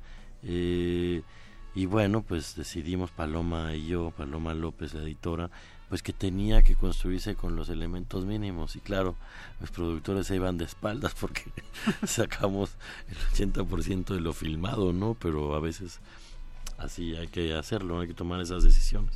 Esas cosas ah, cambiaron también, pues eso fue de las cosas que cambiaron para hacer la película. Yo justo hablando de la brevedad del trabajo, creo que parte del, de lo que genera con el espectador eh, tiene que ver con eso, de ser conciso, porque quizá someter a alguien a media hora más o a 45 minutos más de testimonios de este tipo sería no se diluye. demasiado y se diluye. Realmente fue una sí fue e, esa es la razón por la cual dura lo que dura. No es que no existiera más material para hacerlo extendido pero primero me parecía perverso hurgar de más porque entonces es un juego equivocado de explotación. De explotación, totalmente, de explotación y de vendimia y de lucro con la tragedia ajena y, de chantaje al espectador, etcétera. Entonces no, yo quería algo contundente. O sea, la película quería que fuera un madrazo, que sintieras que está, que había sido impactado en ese momento. Por eso si recuerdan ustedes, si la vieron en cine, y por eso vale la pena a veces ver las películas en el cine, porque hay una concepción de la imagen y el sonido que solo la sala de cine te la regala. El sonido hacia el final se convierte en un elemento físico, a través de manejo de graves o subwoofers, etcétera, que golpea el pecho, porque lo que busca es provocar una catarsis en el espectador que lo golpe, que, le, que le impacte, no solamente en lo emocional, sino en lo físico. Y una película más extendida no, no habría logrado esto, creo. Se diluiría mucho lo que lo que se gana con hacer una película que debe durar lo que debe durar. Sí, creo que justo lo que quería rescatar era como la libertad del diablo como una experiencia extracinematográfica, de alguna manera algo que rebasa lo que vemos en pantalla y que se convierte en una experiencia completamente eh, pues absorbente y envolvente. Ahorita en el corte comentábamos como cada quien en las salas de cine, digo tú en las proyecciones que has estado, nosotros que la vimos en funciones como diferentes, es realmente sorprendente el hecho de que en ningún momento nadie saca su teléfono para ver este cualquier cosa, nadie este dejan de comer palomitas, es realmente un un silencio hasta a veces sepulcral dentro de la sala. Y sientes que estás como con las personas en el momento escuchando los testimonios. Y de alguna forma algo que me gusta mucho también es como la idea del, del póster, que es una sala de cine y están todos los espectadores con la máscara también. Porque creo que de alguna forma eh, ese espejo del que hablas nos pone también a nosotros como víctimas, como víctimas indirectas o potenciales víctimas y también como victimarios en la negligencia o en el ignorar que este problema existe. Y acercarnos a ellos de esta forma eh, también nos pone la máscara a nosotros. Y justamente creo que ahí es donde la empatía está como perfectamente lograda. Y eh, esa empatía justamente como en la atención.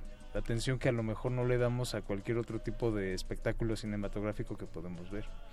Y sí, o sea, creo que lo que dices es muy cierto. Un, un madrazo tiene que ser contundente y tiene que ser efectivo y tiene que darse una vez para que sea de verdad eh, fuerte. Y Así creo que es. esa película, y la película en este sentido eh, lo logra. Por eso la película termina como termina. Sí. Por eso la última escena de esta película es lo que es, ¿no? Ya espero que la vean para que entiendan de qué estamos hablando, ¿no?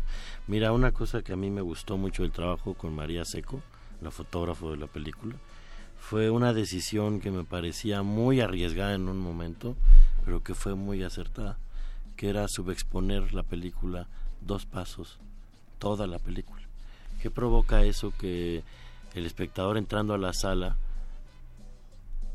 haga un esfuerzo mayor para acostumbrar la pupila y ese silencio lo va acompañando porque entonces se vuelve un ejercicio de tensión incluso dentro de la sala porque entras a una sala oscuras sabes que hay muchas más personas pero no escuchas nada que te indique por dónde no y eso hace que cada paso que des sea un paso con mucha cautela porque no quieres interrumpir lo que está sucediendo frente a la pantalla y mira, eso es lo maravilloso del cine.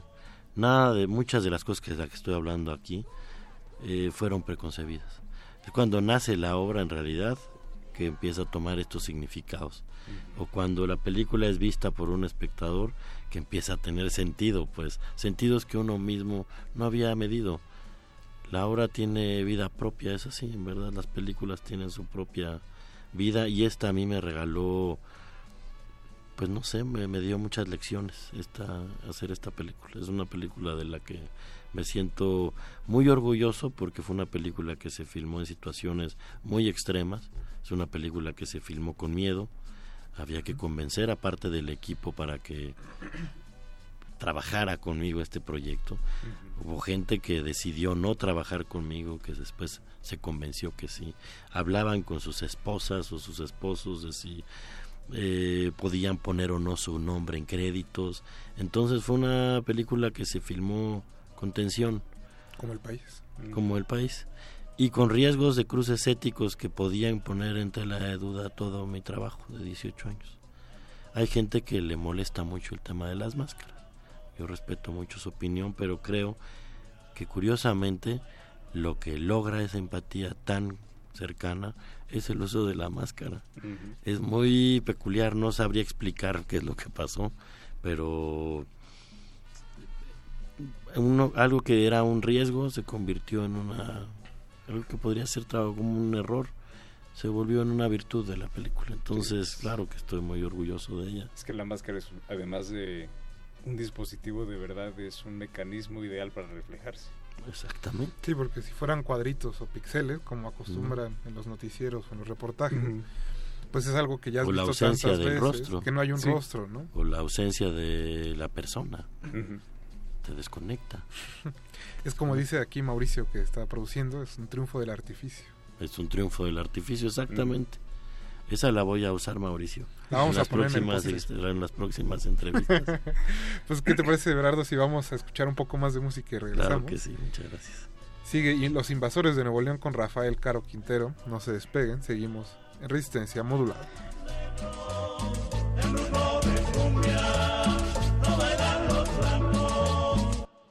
Derretidos.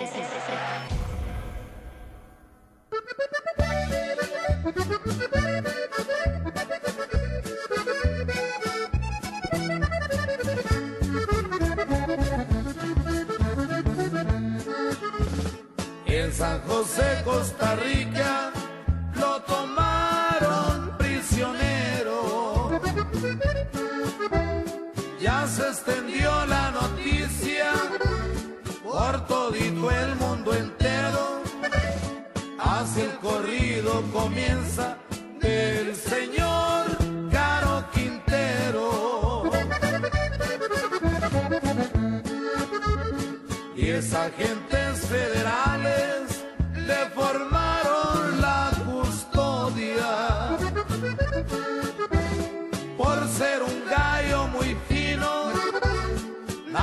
allá en Sinaloa. De esos no nacen a diario y el que nace no se logra. Por matar un policía del gobierno americano, robarse una tapatía, hoy se encuentra procesado. El león es rey de las fieras, aunque se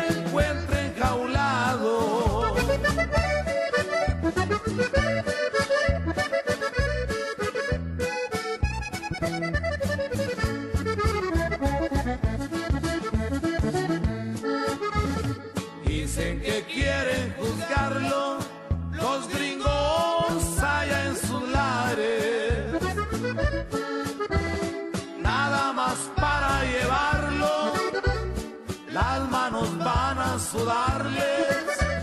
Se me hace que van a hacerle lo que el aire le hizo a Juárez.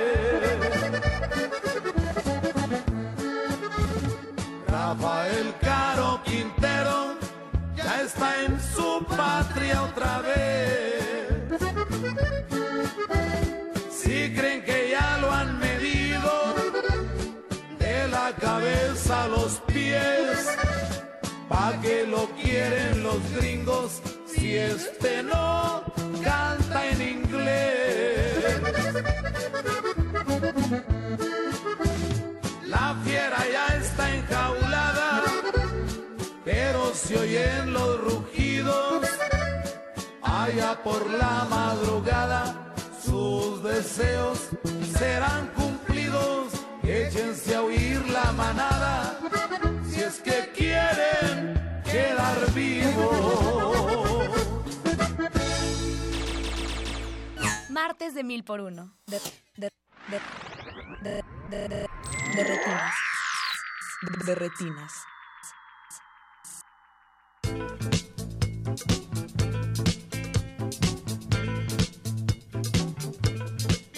Ya estamos de nuevo en su cabina cinematográfica. Recuerden que nos pueden contactar por medio de redes sociales en arroba R modulada en Twitter y en Facebook como Resistencia Modulada. Le mandamos un saludo a arroba letras en el aire que dice que se le olvidó prender la grabadora para el programa, así que se va a tener que esperar hasta que esté en el podcast. Y pues seguimos platicando aquí con Everardo González sobre la libertad del diablo. Eh, Everardo, ya veníamos hablando de todo este trabajo como plástico de las máscaras, de, de este permitirse identificarse. y- Del triunfo del artificio. el triunfo del artificio, como dice Mauricio Orduña. Y pues creo que como hablábamos en el corte, quizá lo más valioso de usar, de usar la máscara es que pues no solo te permite identificarte, sino de crear un espacio donde cualquiera puede ser esa persona que está hablando, ¿no? Un victimario o alguien que sufrió o, o una víctima y que ahora sí que puede ser tu hermano, tu mamá, un vecino, puede ser cualquier persona. Mira, y otra cosa que, que también se logró fue en un país tan clasista como México, que se le quitó al mal el rostro que nos dijeron que tenía. Entonces, cuando nosotros vemos a este joven sicario vestido como preparatoriano, hablar bien, expresarse correctamente, con una mirada hasta dulce, pues es algo que choca, que rompe el estereotipo con el que nos formamos. Entonces, eso habla de, de qué tan formados con el clasismo estamos en este país, que el malo o lo que es la maldad, pues está lleno de eso, o tiene tatuajes, o usa cinto piteado, o, o es moreno. Que justo, como decías ¿Verdad? de las series, es la imagen que te venden Por las series. supuesto, por supuesto, por eso creo que en países como México no hay que aplaudir tanto las series. No, y además que los verdaderos victimarios pues son los que están fuera y los que de alguna manera no se mencionan en el documental, pero Sí. que, cuyo peso está las ahí órdenes. presente todo el Así tiempo. es, finalmente estos muchachos también son desechables, ¿no? Sí. Y eso es terrible, porque así se les concibe como desechables, pero también así se le concibe como desechables a los mandos bajos del ejército y a los Sí. mandos bajos de la Policía Federal, que en esta película son capaces de relatar o de narrar que le tienen más miedo a sus comandantes que a los carteles, pues que tienen más miedo a la traición de- en el interior de la policía porque si no acatas órdenes vas a ser entregado a los criminales, te van a mandar a una emboscada.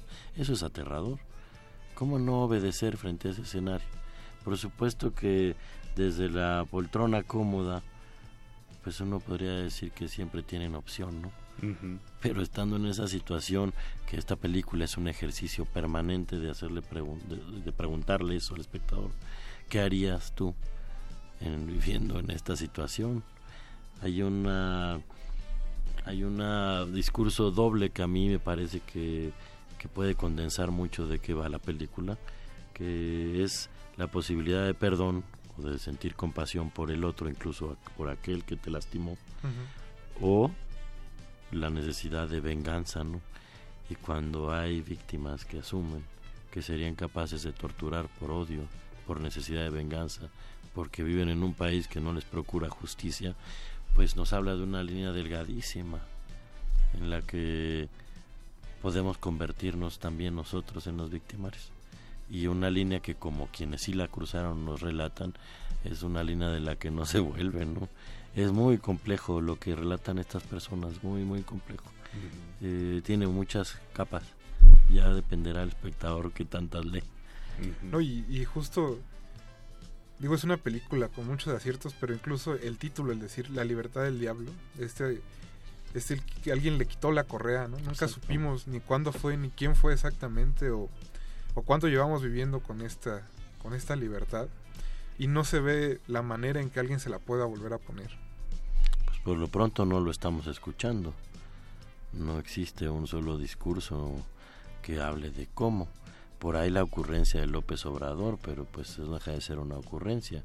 Quiero pensar que tiene un proyecto más complejo para crear comisiones de la verdad, este, fomentar los juicios, la- fomentar la justicia transicional en este país y no necesariamente hablar al vuelo como de algo tan complejo como la amnistía, porque pues él no tiene que darle amnistía a movimientos político-militares como las FARC o como el FMLN en El Salvador. Él le habla de darle amnistía a asesinos que no tienen ideología, que no pelean por una causa. Entonces, bueno, quizás es el único que por lo menos ha medio hablado Ha del algo, asunto. sí. Pero es un discurso completamente ausente en las campañas, ¿no? Sí, porque creo que, digo, no solo en los últimos 10 años, sino a futuro, ahí va, existe ya y no se va a terminar pronto una, una exigencia de verdad, ¿no? De saber exactamente qué, qué pasó. Porque hay unas acusaciones, por ejemplo, re- me quedó siempre sonando eso en la cabeza cuando vi el documental de los cuarteles en Ciudad Juárez, ¿no? De, de los militares que dicen es que si alguien entrara es un cementerio el cuartel. ¿No? Es, es- esa imagen de tener un cementerio donde se supone que es el último resguardo de seguridad del país. Pues eso me se parece cree que es aterrador. Ayotzinapa. Y Ayotzinapa también. Así es, eso se cree que es Ayotzinapa. Entonces, eh, pues mira, yo, yo lo que veo es que no, no hay una salida fácil. Quizás eh, hay un testimonio aquí que es una clave, eh, que tiene que ver por lo menos con acercarse una mirada empática al problema, darle voz a las víctimas, Ujú. ser a- que tiene que ser a quienes se les escuche para tomar decisiones políticas, ¿no? Pero lo veo muy lejano porque y, y lo que me da terror pensar es que lo veo muy lejano porque quienes no están tomando esas decisiones son quienes sí están capitalizando el tema de la violencia. y a quien no le interesa que se acabe la violencia. Lejos de escuchar eh, teorías de pacificación o posibilidades de pacificación en este país, hoy se aprueba que la policía te podrá detener, te podrá hacer revisiones arbitrarias si te ves sospechoso. Es una vuelta a 1967, a 1972, ¿no? Sí, al Eh, peor periodo de de claro, te dije, es el año electoral, lo que hay que sembrar es terror.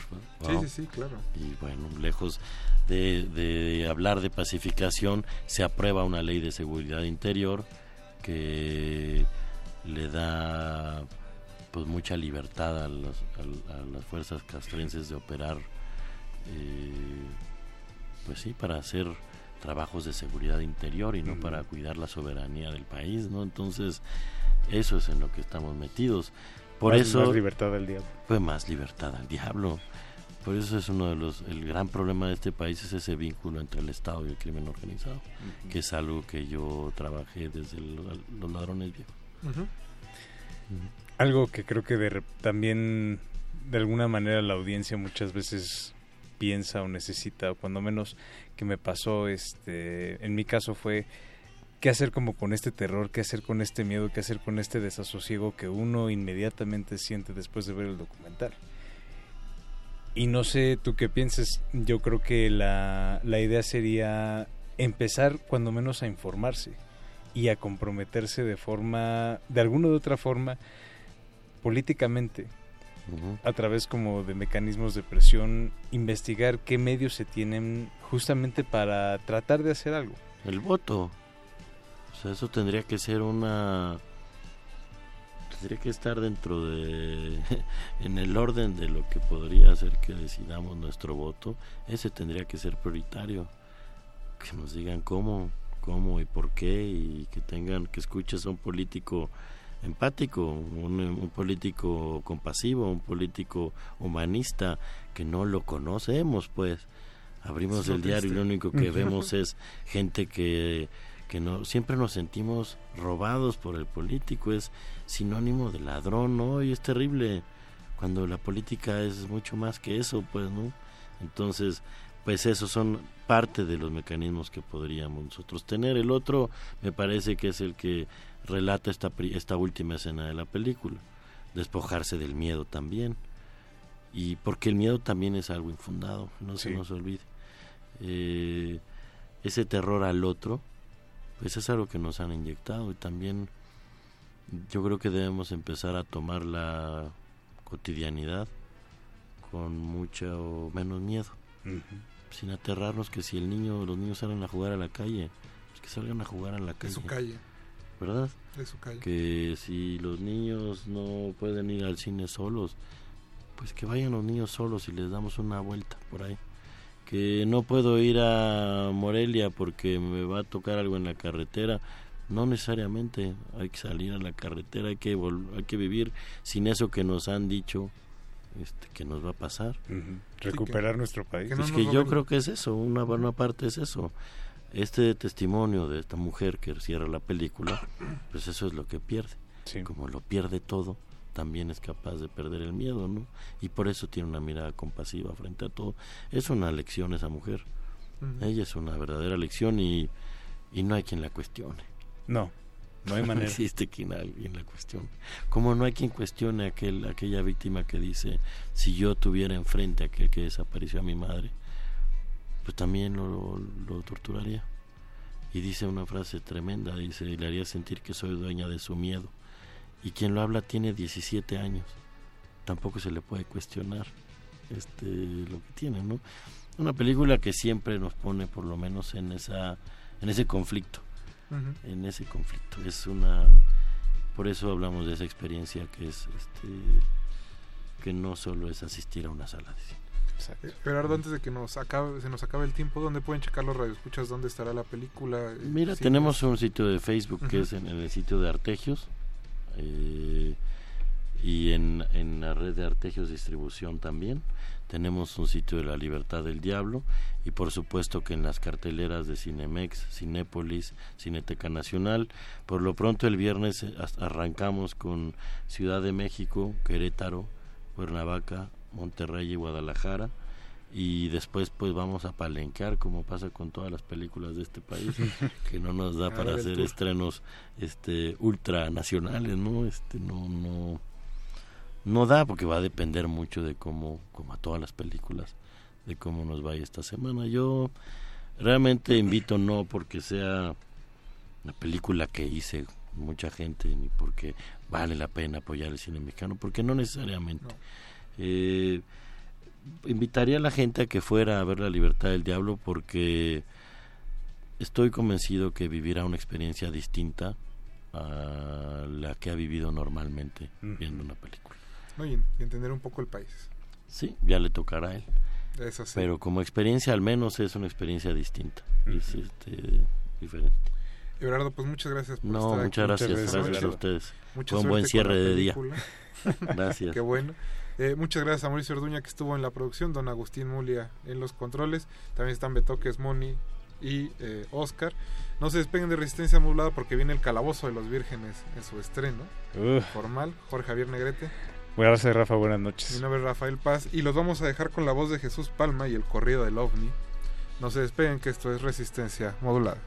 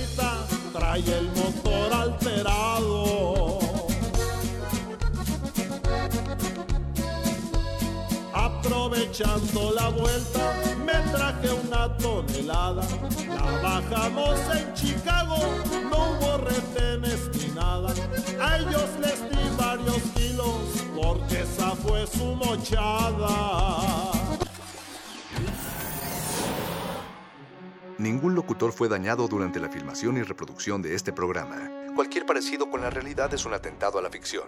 Consulta cartelera para próximas funciones.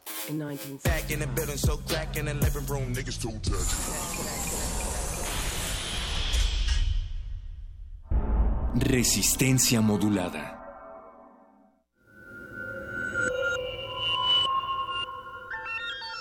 Escuchas XEUN 96.1 de FM.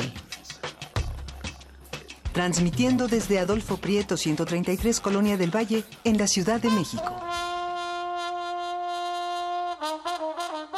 Radio UNAM. Experiencia sonora.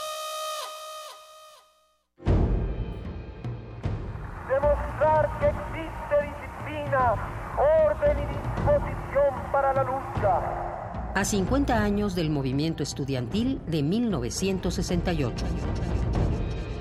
Radio UNAM ha abierto para usted un buzón de voz en el cual queremos oírlo.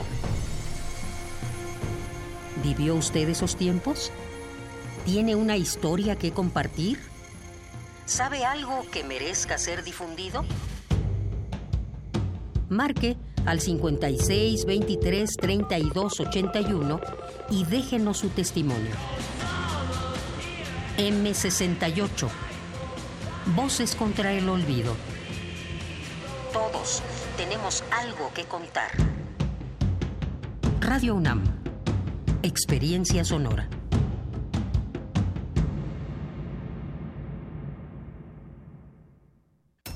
Los acaban de sentenciar. ¿Y qué? Seguro salen al ratito. No, les dieron cadena perpetua. ¿Pero cómo? ¿Cadena perpetua?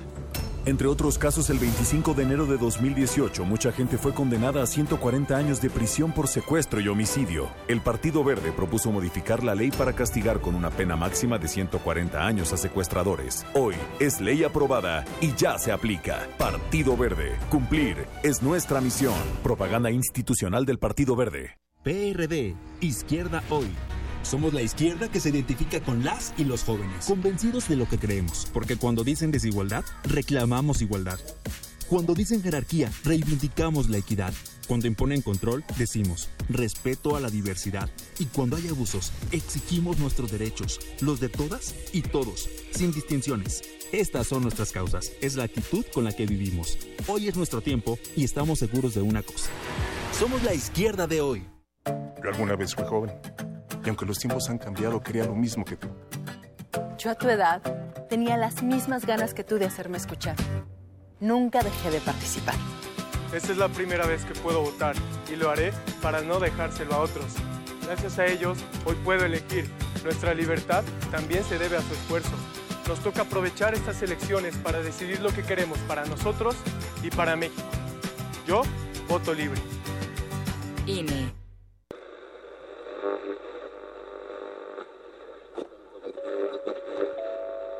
Desde las cabinas de Radio UNAM, relatamos al mundo. Relatamos al mundo. Relatamos al mundo. En Prisma RU, llevamos hasta tus oídos el acontecer universitario. Escúchanos de lunes a viernes de la 1 a las 3 de la tarde por el 96.1 de frecuencia modulada. Radio UNAM, experiencia sonora. Yo soy Carla y no me dejaron ser candidata de mi partido porque pensaron que era mejor tener a un candidato hombre. Soy Jimena, fui candidata a alcaldesa y no estoy conforme con el resultado de la elección. Yo soy Alfonso, presenté mi proyecto para la consulta de presupuesto participativo. Creo que cumplió con los requisitos y no fue considerado. En todos estos casos, el Tribunal Electoral de la Ciudad de México analiza, indica quién tiene la razón y protege sus derechos. Tribunal Electoral de la Ciudad de México. De principio a fin, justicia en tu elección. ¿Qué dijiste? Otra vez estos con su canción. Lo que no sabes del movimiento naranja es que llevamos tres años luchando por eliminar las pensiones de los expresidentes, que fuimos los únicos en votar en contra todas las reformas del gasolinazo, y que también hemos sido los únicos en renunciar a bonos y privilegios y luchar contra el despilfarro. Sé parte de este movimiento.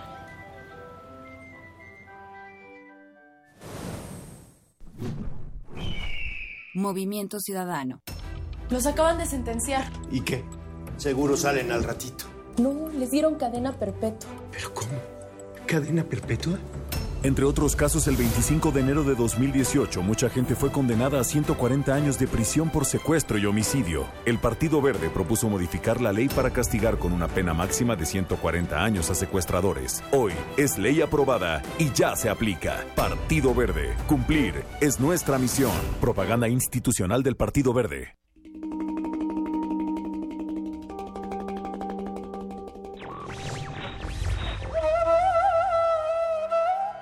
No pido riquezas, ni esperanzas, ni amor, ni un amigo que me comprenda.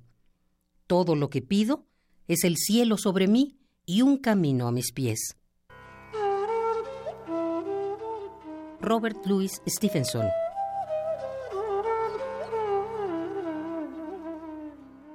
Radio UNAM Resistencia modulada. Niveles inferiores de la nave de la Resistencia están dedicados a los calabozos, donde se resguardan los temas prohibidos y tomos de conocimiento olvidados. El más grande de ellos es donde guardamos los juegos, los cómics y las frituras de queso. Bienvenido a él, viajero. El calabozo de los vírgenes. El calabozo de los vírgenes.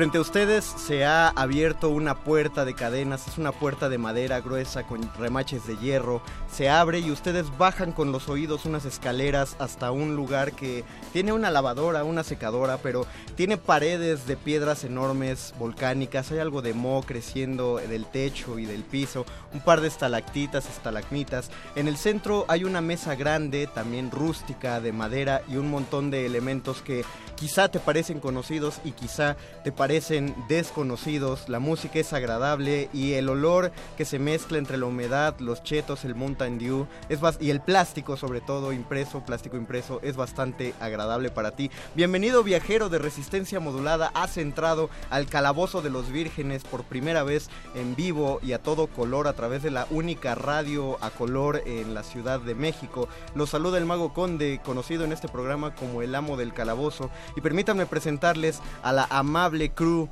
de ñoños que se van a integrar a este programa que va a tratar básicamente sobre cultura popular de cómics, de videojuegos, de juegos de mesa, juegos de rol, es decir, básicamente el entretenimiento y cómo es que logramos convertir ese entretenimiento en cultura digna de la radio universitaria. Uno de las, una de las personas que está dentro de ese calabozo es una figura encorvada, escondida entre las sombras, tiene puesta una túnica enorme, pero parece que de él emana una energía mística y sagrada. Les estoy hablando acerca del aluche del conocimiento, del eslabón perdido entre el Ewok y el Wookiee, el pangolín de la fuerza, nuestro sabio de la fuerza, Adrián García. Se baja la túnica Jedi y saluda a toda la audiencia. Muy buenas noches. Muy buenas noches, querido Adrián García. En algún otro punto ahí está observando una criatura pacífica, una persona que resuma bondad y tranquilidad. Él seguramente eh, va soltando la buena onda por todos lados. Ustedes ya lo han escuchado, tiene su propio laboratorio. Él a su alrededor la música es agradable, a su alrededor la buena onda no se puede dejar. Él es nuestro horticultor de la música, el sanador sonoro, Paquito de Pablo. Muy buenas noches, levanto mi cáliz y me sirvo una bebida gaseosa en él. En otro, en otro lado hay una persona que está esperando en las sombras, sin embargo hay un montón de luces a su alrededor, eh, son luces neón, se escucha una mezcla de músicas de 8 bits en algún lado, eh, también todo lo que proviene de él es diversión, si no fuera por él este calabozo no se vería tan agradable, él es el cirujano plástico de las redes sociales de resistencia modulada, el, diseña, el explorador gráfico, Gabo Pérez, el, hombre verdadero Truman Pérez.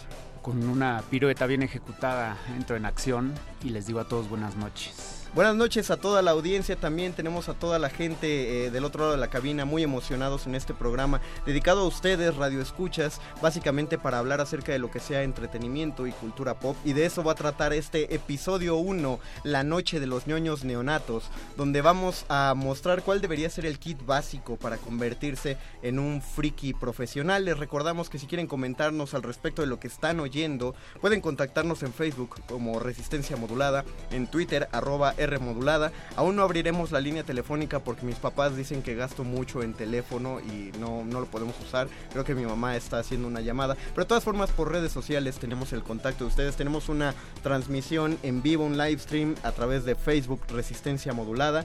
Y bueno, muchachos, están ustedes en su calabozo. Bienvenidos. Vamos a empezar la primera misión con ustedes. No, primero vamos a escuchar una rola para entrar nosotros en dinamismo. Esta primera rola, ya que hemos escuchado, ya que hemos hecho la introducción, pues será una canción de introducción. Es un cover que le hicieron a Johnny Cash, una chica talentosísima llamada Sigrid, la cual fue tomada para hacer la introducción de la película La Liga de la Justicia. Pueden dejar sus comentarios sobre la Liga de la Justicia, también no hay ningún problema. Yo la amé, si quieren empezar el debate, a mí me gustó mucho. Vamos a escuchar Everybody Knows de Sigrid. Están en el Calabozo de los Vírgenes en resistencia modulada.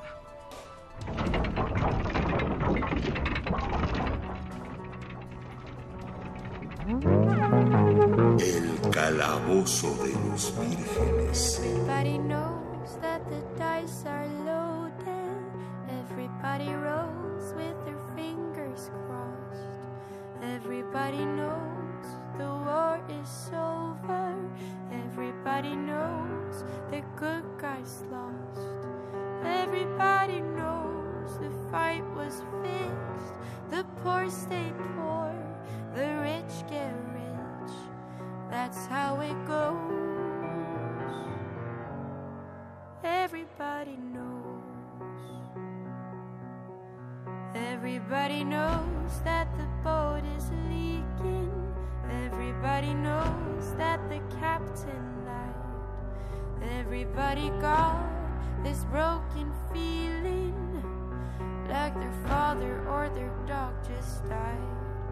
Everybody talking to their pockets. Everybody wants a box of chocolates and a long stem rose. Everybody knows. Everybody knows that you love me, baby. Everybody knows that you really do. Everybody knows that you've been faithful.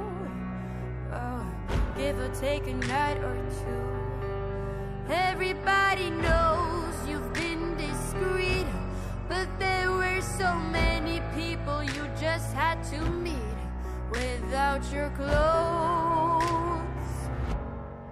Everybody knows. Everybody knows. Everybody knows. That's how it goes. Everybody knows. Everybody knows. Everybody knows. That's how it goes. Everybody knows. And everybody knows that it's now or never. Everybody knows that it's me or you. And everybody knows that you live forever when you've drawn a line or two. Everybody knows the deal is rotten. Old Black Joe still picking cotton for your ribbons and bows. And everybody knows.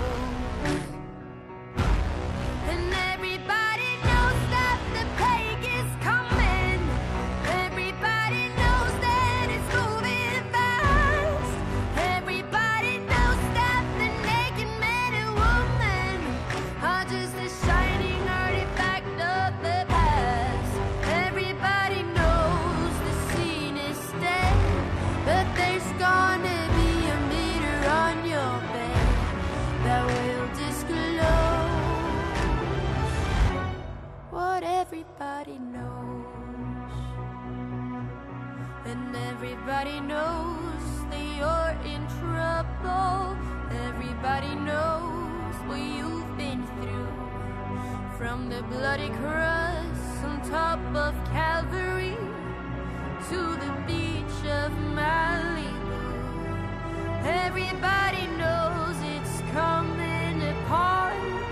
Take one last look at the sacred heart before it blows. Everybody knows. El calabozo de los vírgenes.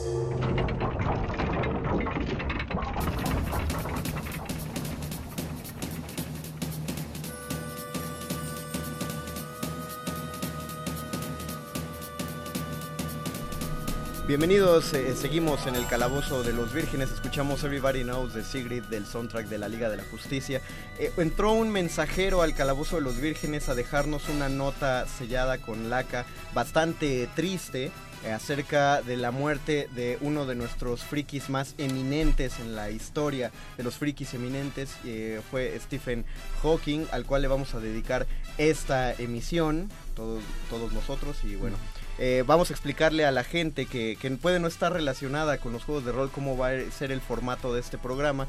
Yo como amo del calabozo voy, me- voy moderando los temas que se van a tratar en cada una de nuestras aventuras y nuestros rolocutores van a entrar en personajes para lograr cumplir las distintas misiones que vayan ocurriendo en cada uno de los programas de acuerdo a cada una de las temáticas.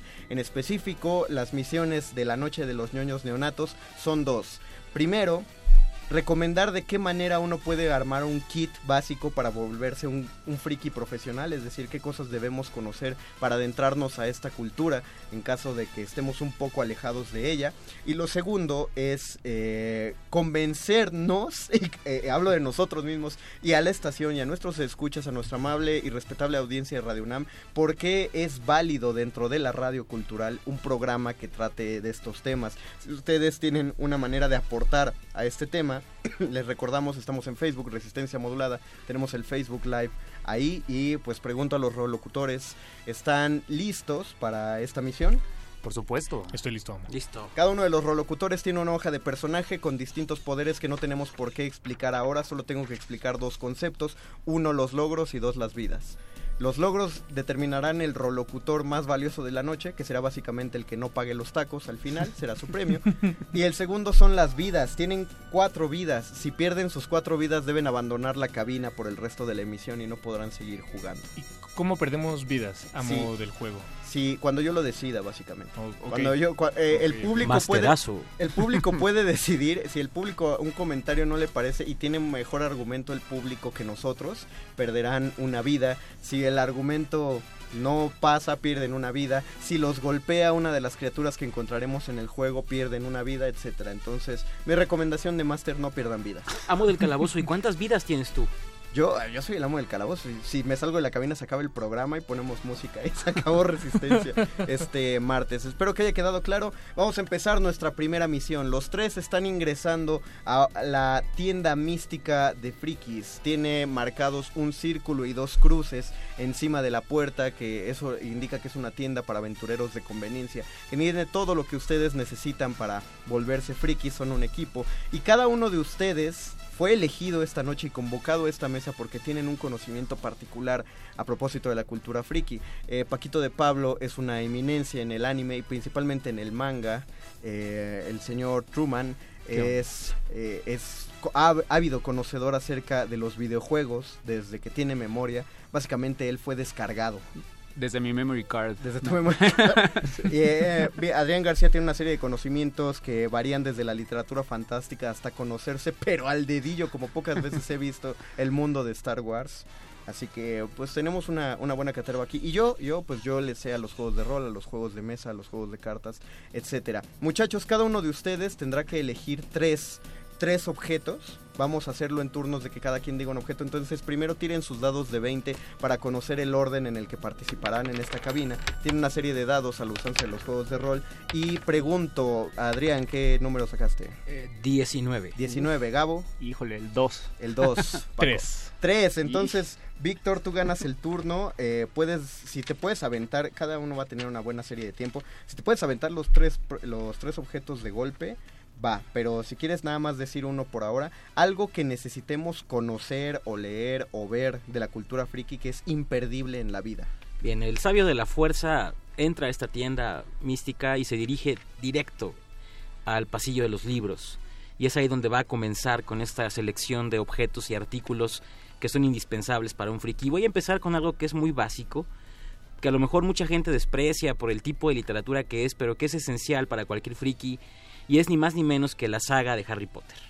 Es decir, lo primerito que alguien, para mí, friki, debe empezar a conocer es la saga de Harry Potter, eh, puesto que es una puerta a un mundo infinito de otras cosas. Eh, aprovechando el viaje, de una vez está junto la sección de películas, y él seguramente tomaría la saga de los episodios 4, 5 y 6 de Star Wars.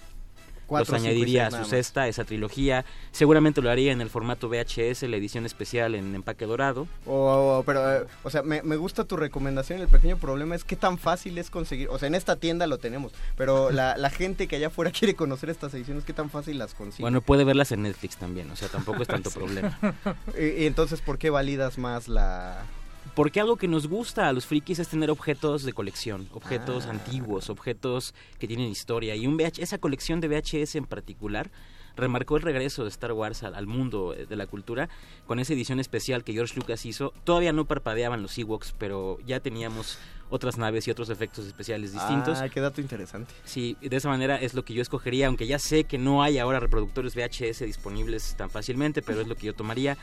Y guardo el tercero para la siguiente ronda si lo tienen a bien, queridos míos.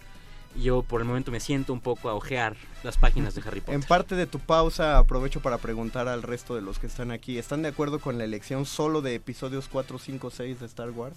Yo estoy completamente de acuerdo. O sea, a ti, tú, de, tú no validas las precuelas ni las secuelas. Yo creo que es eh, eh, elegir el episodio 4, 5 y 6 es un gran lugar para empezar. Eh, no, no, Ah. Es no- kit básico, es kit básico Sí, kit básico. No, Ah, bueno, cierto, no, no estoy quitándole valor a las otras, pero hablando de, de, pues, digo, a- asumo que es una tienda a la que volveremos. Espero. Bien, bien. Tienes un logro, Víctor. Me, eh, el inicio de tu kit va bien. Eh, te ha cedido el turno, Paco. ¿Qué, objeto gracias. u objetos tomas? Bueno, pues me, me adentro a la tienda, por supuesto, no sin antes limpiarme eh, el- la grasa de las frituras que, que tengo en los dedos. Me la limpio, por supuesto, en el pantalón, como siempre. Y creo que lo primero que me llevaría sería una pequeña dosis de apertura y curiosidad.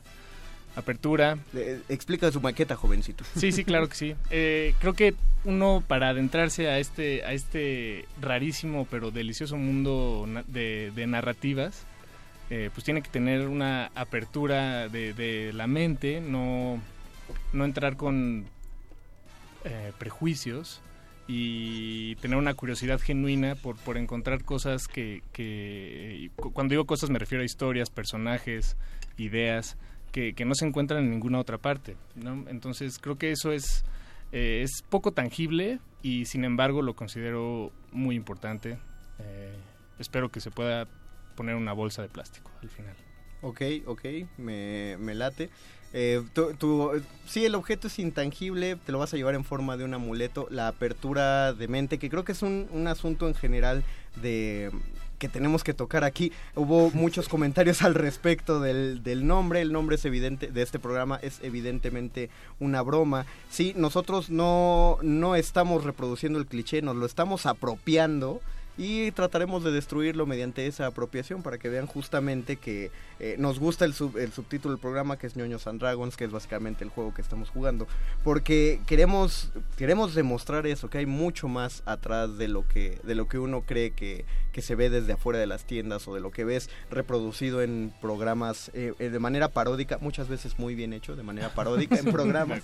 Entonces la apertura mental también me gusta, sobre todo va muy bien con tu personalidad buena onda de tu personaje. Paco. muchas también gracias. tienes un logro tú. Gracias, Querido Sam. Gabo, Truman. Sí, no, pues hablando un poco como de la cabida a dejar la imaginación volar un poco y, y darle el interés a las cosas que no conocemos. Estoy muy de acuerdo con Paco, Gracias, aquí a mi lado. gracias. Y yo mi primera recomendación también es hacia la parte literaria. Yo Ah. recomiendo un cómic que hablando de principios, de alguien que conocemos muy bien es de Batman. Recomiendo Batman Año 1. Año 1. Year One de Frank Miller, exacto. Sí, Se nos hace agua la boca. Logramos ver ahí cómo pues, a él también le costó trabajo entender y adentrarse a esta locura que no siempre En, en general, en general todo lo que Frank Miller ha hecho a propósito de los año 1 de los superhéroes es muy es de- debió ser un tour de force para él porque unió un montón de orígenes. Ese es el ¿no? problema de los cómics, ¿no? Batman existe desde hace eh, 70 años. Sí, Y desde el entonces- guante morado. así. Exacto, cuando tenía guantes morados, cuando hablaba poco. Exacto. eh, ah, dos pasos después de que iba a tener una sudadera roja, que se parecía más Claro. al Green Lantern original. Y entonces Grant Morrison en todos estos toma toma eh, todos los elementos para generar un buen año uno. Creo que su mejor logrado es justamente Batman. Eh, el año uno de Mujer Maravilla tiene, tiene apuestas buenísimas, por ejemplo, Volver Negro, Steve Trevor, agregar Claro. a las amigas de la Mujer Maravilla eh, estereotipadas en cuestión de lo que se espera de una mujer y después todas rompiendo este estereotipo. Pero hay, hay otros, hay unos saltos temporales que sí son difíciles de seguir. El año uno de Sí, Batman. no. No, y sobre agrada. todo ahorita con la Liga de la Justicia allá afuera, si les interesó, si les gustó, creo que es un buen lugar por donde empezar por ahora. ¿A ti te gustó? Sobre todo si les disgustó. Porque Sobre- Exacto, para, sí, para- estoy más de para acuerdo con- quitarse ese sabor, mal sabor de boca, eh, uno puede lavárselo con Batman Year One. ¿A ti, te. ¿A ti te gustó la Liga de la Justicia, Truman? Pues eh, me costó un poco de Eh. trabajo. Le- sí, sí me gustó, la verdad, pero me pudo haber gustado más, creo yo. bueno, tenemos, tenemos comentarios aquí en redes sociales. Eh, manda un saludo a Francisco Ruiz que me prometió que nos iba a trolear en esta transmisión. y agradezco mucho que esté aquí troleándonos. Vean sus comentarios, son comiquísimos. Alejandro Rodríguez Castillo, también un friki reconocido, dice que a él le encanta por Harry Potter y Star Wars. Que creo que también en algún momento lo tocaremos, ¿no, Víctor? Harry Sí, Potter claro. es una introducción a lo friki. Eh, Francisco Ruiz te da la, la razón acerca de los objetos de colección. Eh, Mario Guidione Pérez Mora nos habla, nos menciona tres elementos: Tolkien, Dungeons and Dragons y Lovecraft. Uf, Qué simpático, parecen estar, o sea, aunque Tolkien y Lovecraft sea- sean literarios, siguen estando como alejados, pues, cada uno en sus puntos de literatura fantástica. Pero hay juegos de rol de Lovecraft también. Sí, no, es el dueño de mis pesadillas favoritas, definitivamente. Eh, dice, ah, mira, a propósito de lo que decíamos de Star Wars, dice Carrie Logwell, dice, las precuelas son palomeras. Y el 4 al 6 son muy chidas. Y no existe el episodio 7 y 8. Es más, es más, este comentario no existe. Tanto odio le tienes al episodio 7 y 8. Creo que el, creo que el 7 sí está difícil de seguir. Digo, que- sin que te Ese den es, asco. esa es toda una aventura, ¿no? De, de- es decir, ¿De esta mesa? de esta mesa, encontrar cuáles episodios de Star Wars eh, valen o no la pena, creo que es toda una, una aventura en sí misma. Pero es curioso porque ahora, ahora lo- los frikis modernos, ¿verdad? Se rebelaron y, y andaban desdeñando el episodio 8. Nadie dijo nada del 1. O sea, cuando salió el 1 todos estábamos fascinados con No, los bueno, Gongans claro. y Jar Jar Binks. Es como... Darth Maul. Darth Maul, ajá. sí. Bueno, Darth creo que, creo que Maul. tiene dos de los, de los ejes más raros el episodio 1. El odio que se le puede tener a un personaje como Jar Jar Binks. Yo no lo amo, pero considero que es un personaje necesario. ¿Y necesario dijiste? No, necesario. Ah. Tenías que tener a alguien tan tonto como él para darle los poderes de emergencia. Pero en serio tenías Lo, tenías que tener. pero luego está Darth Maul. Sí, a lo mejor no que tiene el mejor sable de todos, perdónenme. Cuando vimos un sable láser de dos filos, Sí, no. Yo, creo que el mejor sigue siendo el de Sidious, ¿no? Mm. Quizá el de Dooku es Mm, curvo, que- es sí, bonito. que es curvo, es sí, es muy bonito, bonito, elegante. Nos dice Aurea Saide, yo tomaría libros de teoría sobre literatura eh, ergódica para calibrar para callar un poco a los puristas. ¿Nos puedes recomendar algún título en especial ahora para que lo podamos leer para las siguientes emisiones? Eh, Que tocó un tema importante, Aurea, ¿eh? sobre lo a la censura que hay de pronto, este desdén a esta literatura, a este cine, a estos productos que son esencialmente comerciales. Hay un desdén general, ¿no? Como eh, Harry Potter no es literatura, eh, Star Wars no es este altísimo cine. No sé, creo que de eso podremos discutir mucho por programas enteros, pero, Pero tiene razón en lo que dice, pero, tiene razón. pero también es puntual mencionarlo ahora porque justo una de las misiones es que tenemos que comprobar que lo que estamos tratando sí es parte de la cultura, ¿no? Entonces puede entrar ahí la, la gran cuestión de Harry Potter es literatura, que te- eh, porque muchos lo defienden diciendo es literatura iniciática, ¿no? Y otros dirán, si quieres iniciarte en literatura fantástica, léete las leyendas artúricas, no leas eso, no sé. Y es como, claro, leyendas Arturo. En fin, ya son hablaremos de difíciles, eso en un son, momento. son difíciles y complicadas. Nos, nos pregunta Francisco Ruiz cómo pasamos de Tirendados al año 1 de Frank Miller. Justamente porque estamos abarcando Claro, ¿no? los... Es los- un primer programa, caray. no, estamos abarcando todo, lo, todo el friquismo que podamos. Batman también tuvo que aventar sus dados al principio. Seguro. sí. Ah, mira, y Jack Blair, eh, uno- nuestro amigo Jack Blair nos comenta otra otro año uno del fr- de, que De obtenido Miller. de esto, que es El hombre sin miedo, Mm. el inicio, el reinicio de la historia de Daredevil, Sí, del cual buenísimo. no, y ahorita leerlo es muy puntual porque eh, que te- el referente más cercano de Daredevil es la serie de Marvel. Hay cuadros tal cual que fueron extraídos de ese Mm. año uno y se reprodujeron como como imágenes para la Lo- serie. Lo usaron de storyboard. Sí, justo. se apoyaron en- Por ejemplo, ese personaje tan misterioso con el que habla Stick, el, el maestro de Daredevil, el que le enseña a pelear, que es un hombre que está de espaldas, que parece que pertenece a la mano, pero no sabemos quién es. Está eh, ya está reproducido ahí en el, en el año 1 y también en la serie. Eh, dice Cristian, ah, está explicando cuál es la temática de esto. Efectivamente, bueno, eh, Víctor, ¿tienes ya tu siguiente comentario? Porque Sí, ya claro. tienes... Ah, no, espera. Pensemos los comentarios. Vamos a, a escuchar otra rola, vamos a hacer otra pausa, ya que pusimos algo que tiene que ver con cine DC. Nos vamos a la otra, a la casa de las ideas, a Marvel, y una de las canciones que se volvió un leitmotiv sin tener que ser una pieza incidental. Esto es de ACDC, esto es Shoot the Trail, y espero que puedan ver la armadura de Iron Man acercarse con ella. Déjala venir, boys, por favor. Están oyendo el calabozo de los vírgenes. Coméntenos en Facebook Resistencia Modulada.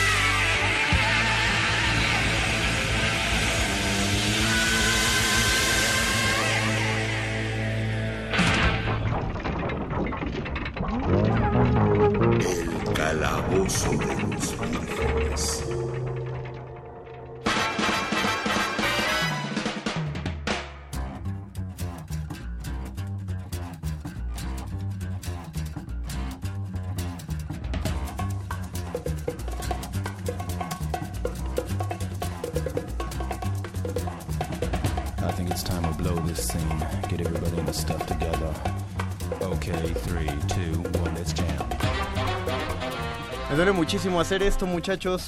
Eh, rolocutores que están aquí en el Calabozo de los Vírgenes, pero lo ha pedido Milka Nava. No sé si me escribió, bueno, escribió en el chat y dijo, todavía no has matado a nadie, todavía no has quitado viva- vidas. Así que a petición de Milka Nava, todos pierden una vida. No, Milka. No, es mi, no fue mi idea, lo siento, lo pidieron, lo, lo pidieron los, los que están escuchando aquí. Jack Blair dice que estamos perdiendo una base fundamental del friquismo y son los Simpson. También tocaremos a los Simpson en algún momento. Eh, Aurea Saide ya nos compartió textos adecuados, entonces ya vamos a, a- a seguir esos, este, esos links que están aquí comentados en el chat. Di- disculpe, amo, señor. Dígame, eh, amo del calabozo. Ajá. Me- si le digo que me pareció muy tibio de su parte quitarnos una vida a todos por, por petición de alguien de la audiencia, ¿qué, qué me, qué me pasa? No te pasa nada, Paquito. Es, es, es a- es aceptable que lo digas. Puede que haya sido algo tibio, pero también hay que Sobre pensar todo, que... me, me pareció tibio porque des- nos pediste perdón después y fue como... "Ah, per- Ah, entonces... Un máster jamás pediría perdón. Sí, exacto. Cierto, cierto. Pierdes una vida, Paco. ¿Y, y- y- y los que comentan ahí no pueden perder vidas también? Eh, no. Deberían poder. No, se pueden desconectar. Tenemos pero- suficientes dados como para que suceda. No, Ey, ey, chicos, no enloquezcan de poder todavía.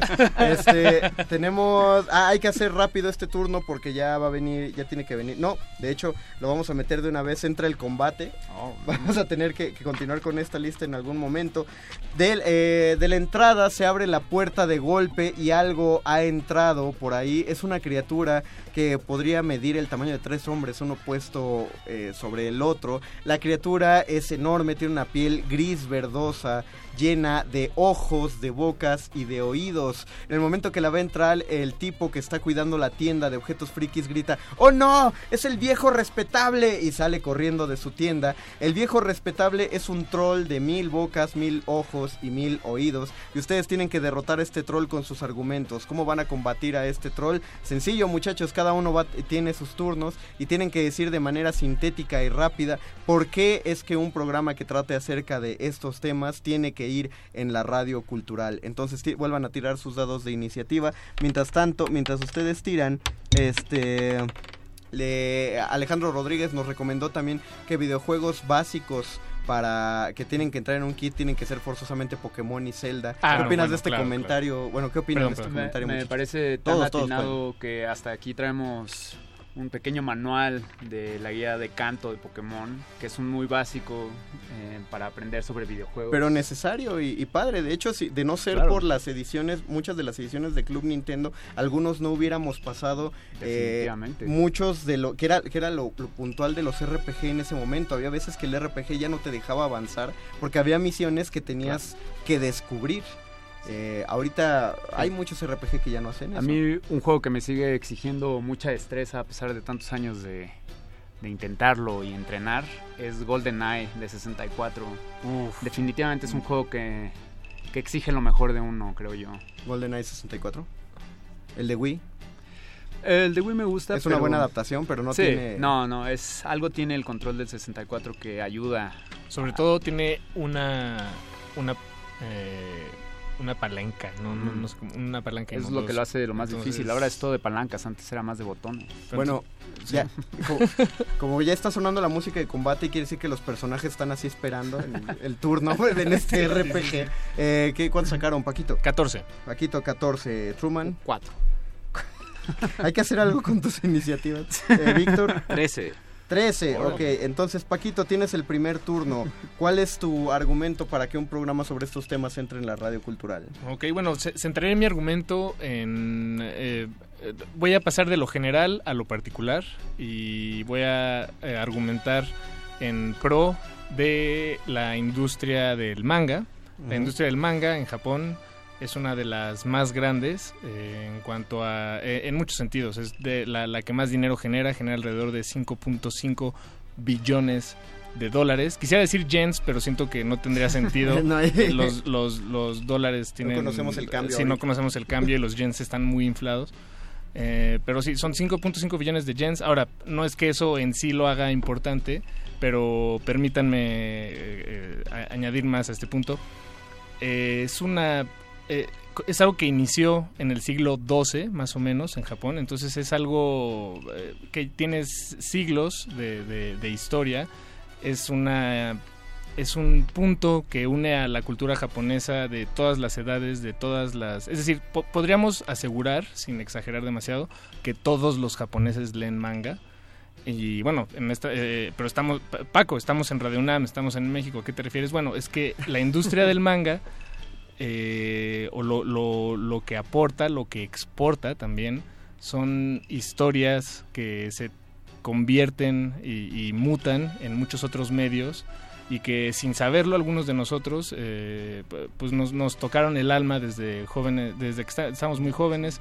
Eh, sobra sobra mencionar por ejemplo Dragon Ball. Si nos está escuchando en el Valle de México y tiene entre qué serán 18 y Hasta- 35 sí, años exactamente. 40 años seguramente como muchos de nosotros vio Dragon Ball en la tele todos los días a las 8 7 de la noche y todos los cambios de horarios.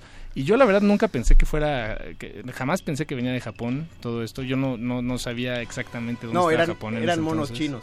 eran monos chinos Ah, bueno sí exacto esa era la, la, la simplificación. Em, pero no, son, son eh, Pokémon también. Digo, no, no, no quiero que esto se convierta en una lista. Lo que voy es, es una industria que sin duda aporta y concentra eh, gran parte de la producción de narrativas eh, de la humanidad. Y de ella podemos aprender muchas cosas. Es entretenimiento, pero también es eh, una puerta que nos invita a reflexionar que nos invita a acercarnos a mundos que jamás hubiéramos imaginado. Y si vienen de Japón, mucho menos, se los aseguro. Mm, Inimaginables. Nuestro corazón con todos aquellos que no van a poder tener su transmisión de Dragon Ball Super en las plazas municipales. Qué lamentable, es No, no, tristísimo. no. Las manos. O sea, Hagamos una Genkidama sí, gigante, exactamente. porque- Toei, bueno, Toei Animation, hasta donde sabemos, Toei Animation nada más dijo, eso es ilegal. No dijo nada más. Y dijo, no lo apoyo. No lo apoyo. Nada más, nunca Si no- dijo, cancelen todo. Si no, me entero, eh, Sí, ojos claro. que no ven corazón. Tira un dado de 12 caras, Paquito, que es el que parece un balón para que hagas tu daño. Ah, sí.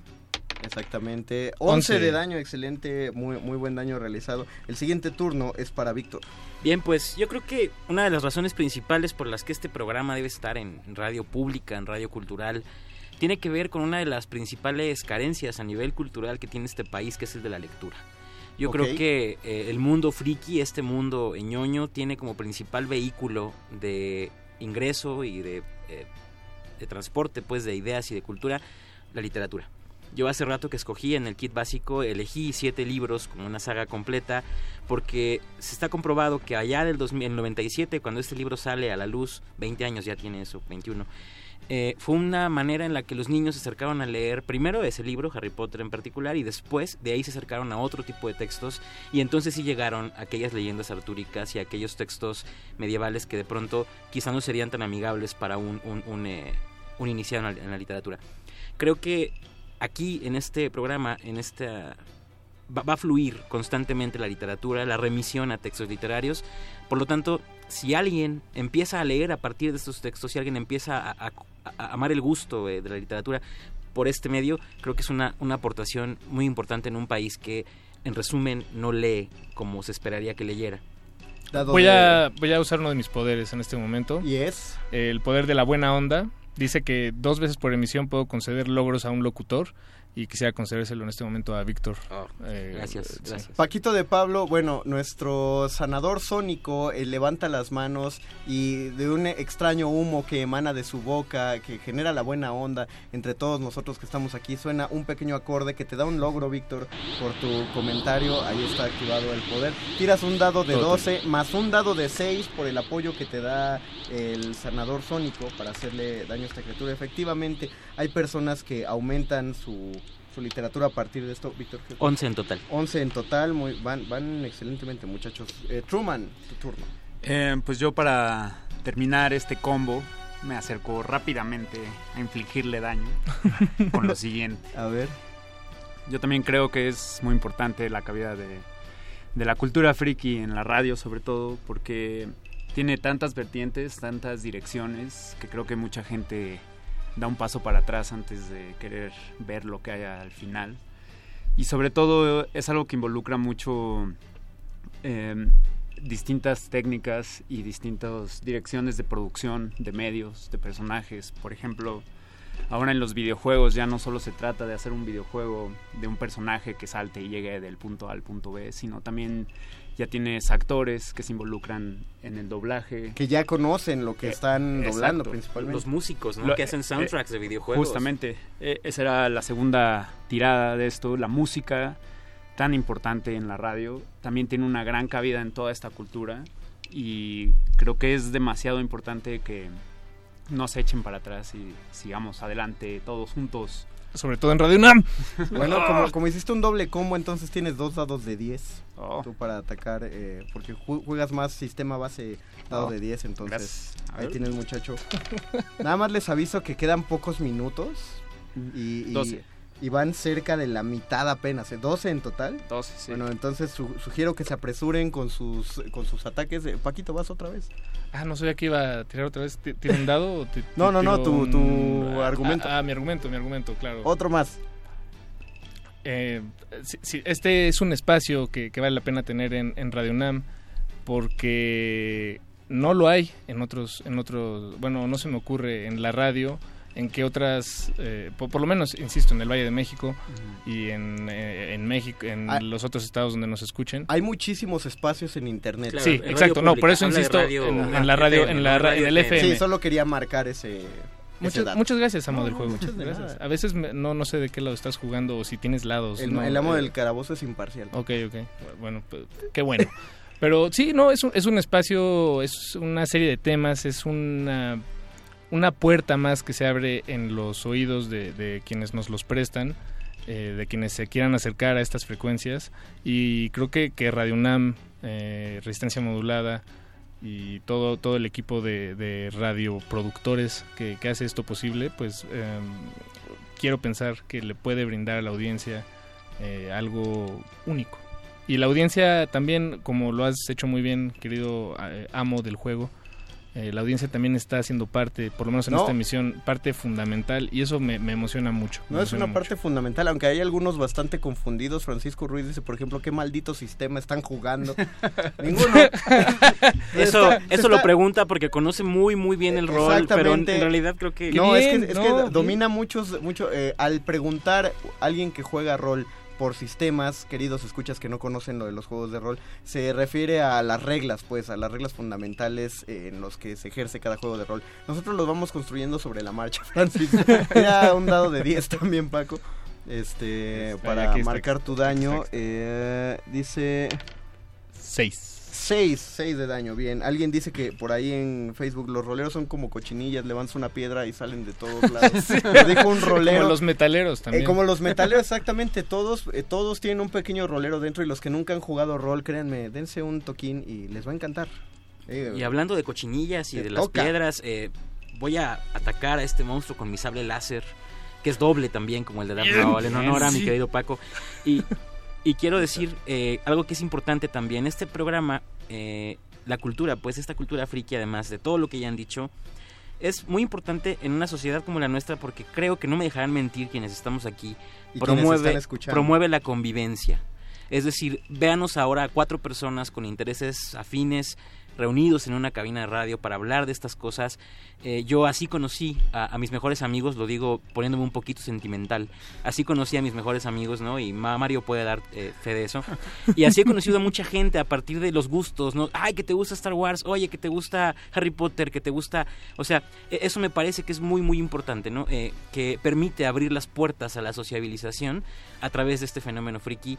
Y además cuando encuentras a un friki es como tu amigo automáticamente. O sea, tienes de qué hablar con él, tienes de qué platicar. En una era en la que cada vez estamos más metidos en una pantalla celular, sin convivir con la gente de manera física y sin convivir incluso creo que es una herramienta muy muy útil para podernos acercar a otras personas, relacionarnos con otras personas de otras latitudes, o sea, uno puede conocer gente de todos lugares a través, hoy se publicó el tráiler del Animales Fantásticos, Ah, los cierto, crímenes de, de- los de crímenes de Grindelwald, Grindelwald. y es padrísimo ver cómo nos hermana ¿no? una afición a Harry Potter y en los comentarios del tráiler de- gente de todos idiomas, todas nacionalidades, emocionados y excitados por, por ver este, este pequeño avance de la película. Para mí eso es la magia de la cultura friki, ¿no? Nos hermana de una forma increíble y creo que es, eso es una razón de peso para que estemos en Radio Cultural. El sabio de la fuerza está apelando a nuestros sentimientos más profundos.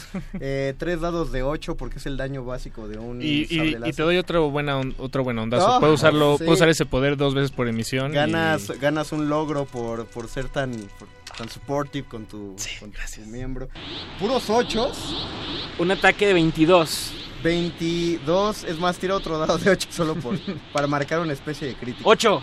Hijo, 30. es- Estás, este, estás trucando los dados. Truman, tu turno. Pues ah, hablando de la hermandad para seguir colaborando en equipo, eh, sí, en efecto, esta cultura es algo que nos atrae, que cuando vemos a alguien del mismo carril nos pegamos como imanes. Eh, definitivamente es algo que comparte mucho con la radio en la cuestión de la imaginación. Este tipo de juegos de rol, este tipo de fantasías nos impulsan mucho a ejercer nuestra imaginación y creo que es algo que con todas las pantallas que tenemos, con todo el contenido que nos rodea, es un poco difícil a veces de concentrarse en la imaginación de uno. Entonces creo que es muy importante que sigamos adelante con este tipo de cosas. Imaginando. Exacto.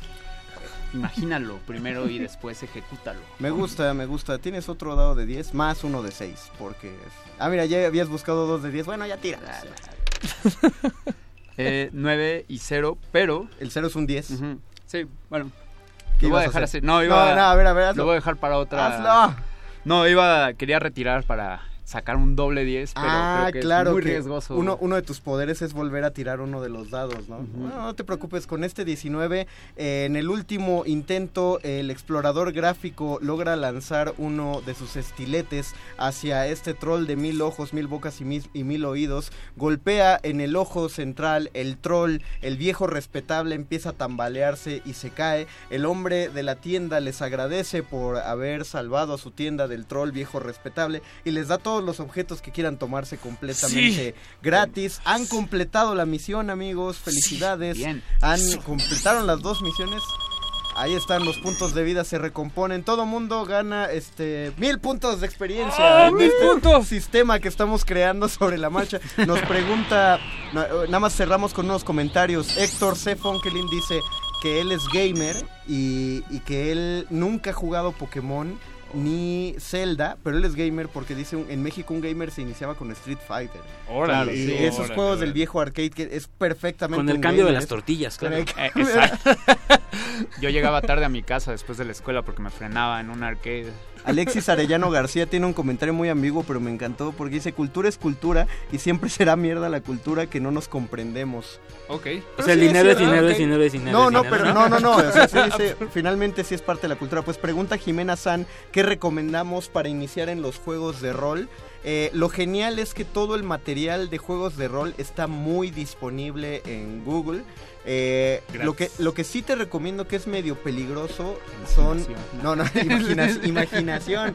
No no no el celibato cámara boys.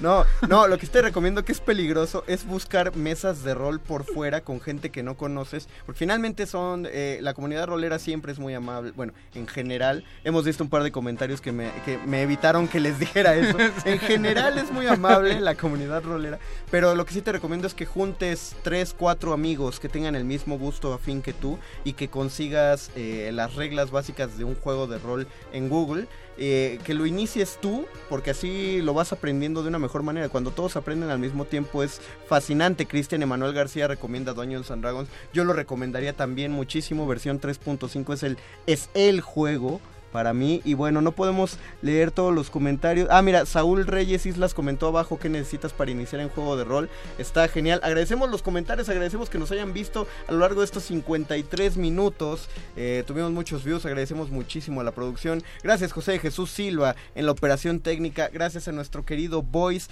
que hace posible esta producción. A Mónica, también Mónica Sorrosa que estuvo revisando toda la escaleta y toda la organización de esto. También agradezcamos a Betoques que llegó Sí. tirando buena Sí. onda. Y a Mauricio que, que también tiró buena onda pese a ser sí mismo. Muchas gracias, Mauricio. Te, te amamos. Eh, todos se llevaron mi punto de experiencia y por lo que creo, Víctor es el jugador más valioso de la noche. Felicidades, felicidades. Gracias, gracias. Amigos, por favor, apoyen este proyecto, sigan, sigan escuchando eh, y las vamos a tomar en cuenta las recomendaciones que nos dijeron. Dijeron que invitáramos desarrolladores de juegos, lo vamos a hacer. Nos dijeron que invitáramos a otras personas para rolear aquí, lo vamos a hacer. Mientras tanto, nosotros nos despedimos. Que cada quien diga su nombre para despedirse. Paco de Pablo. Gabriel Pérez. Víctor García. Y el Mago Conde como el amo del calabozo. Gracias a todos. Buenas noches. Buenas noches. Los dejamos con una canción para hacer un plot en, eh, en este... No, hacer un twist en este plot. Una canción de Blonde Redhead que seguramente ubicarán de una serie genial. Esto fue el Calabozo de los Vírgenes. Esto fue Resistencia Modulada. Buenas noches, amigos.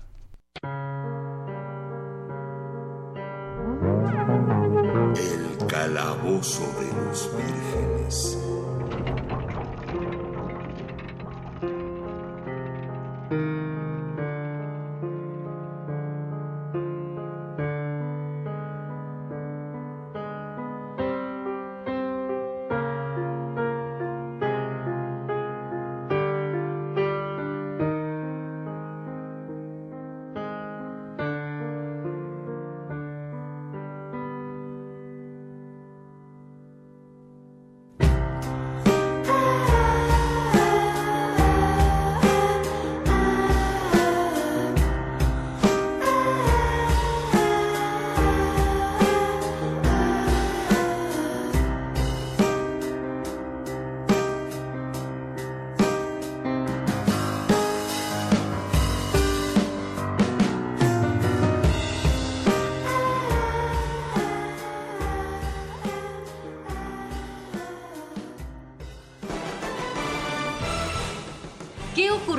las queridas voces de nuestros locutores aventureros?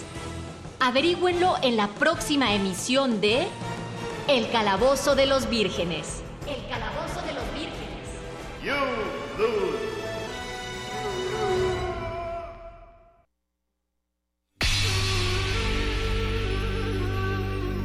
Por siglos nos hemos hecho escuchar. Nacimos como parte de esa inmensa mayoría.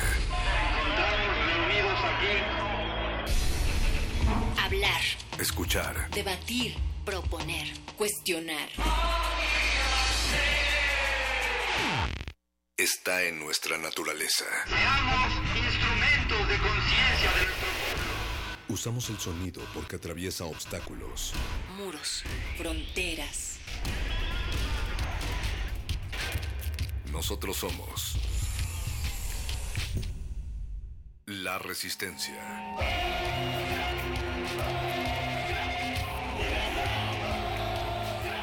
Resistencia modulada.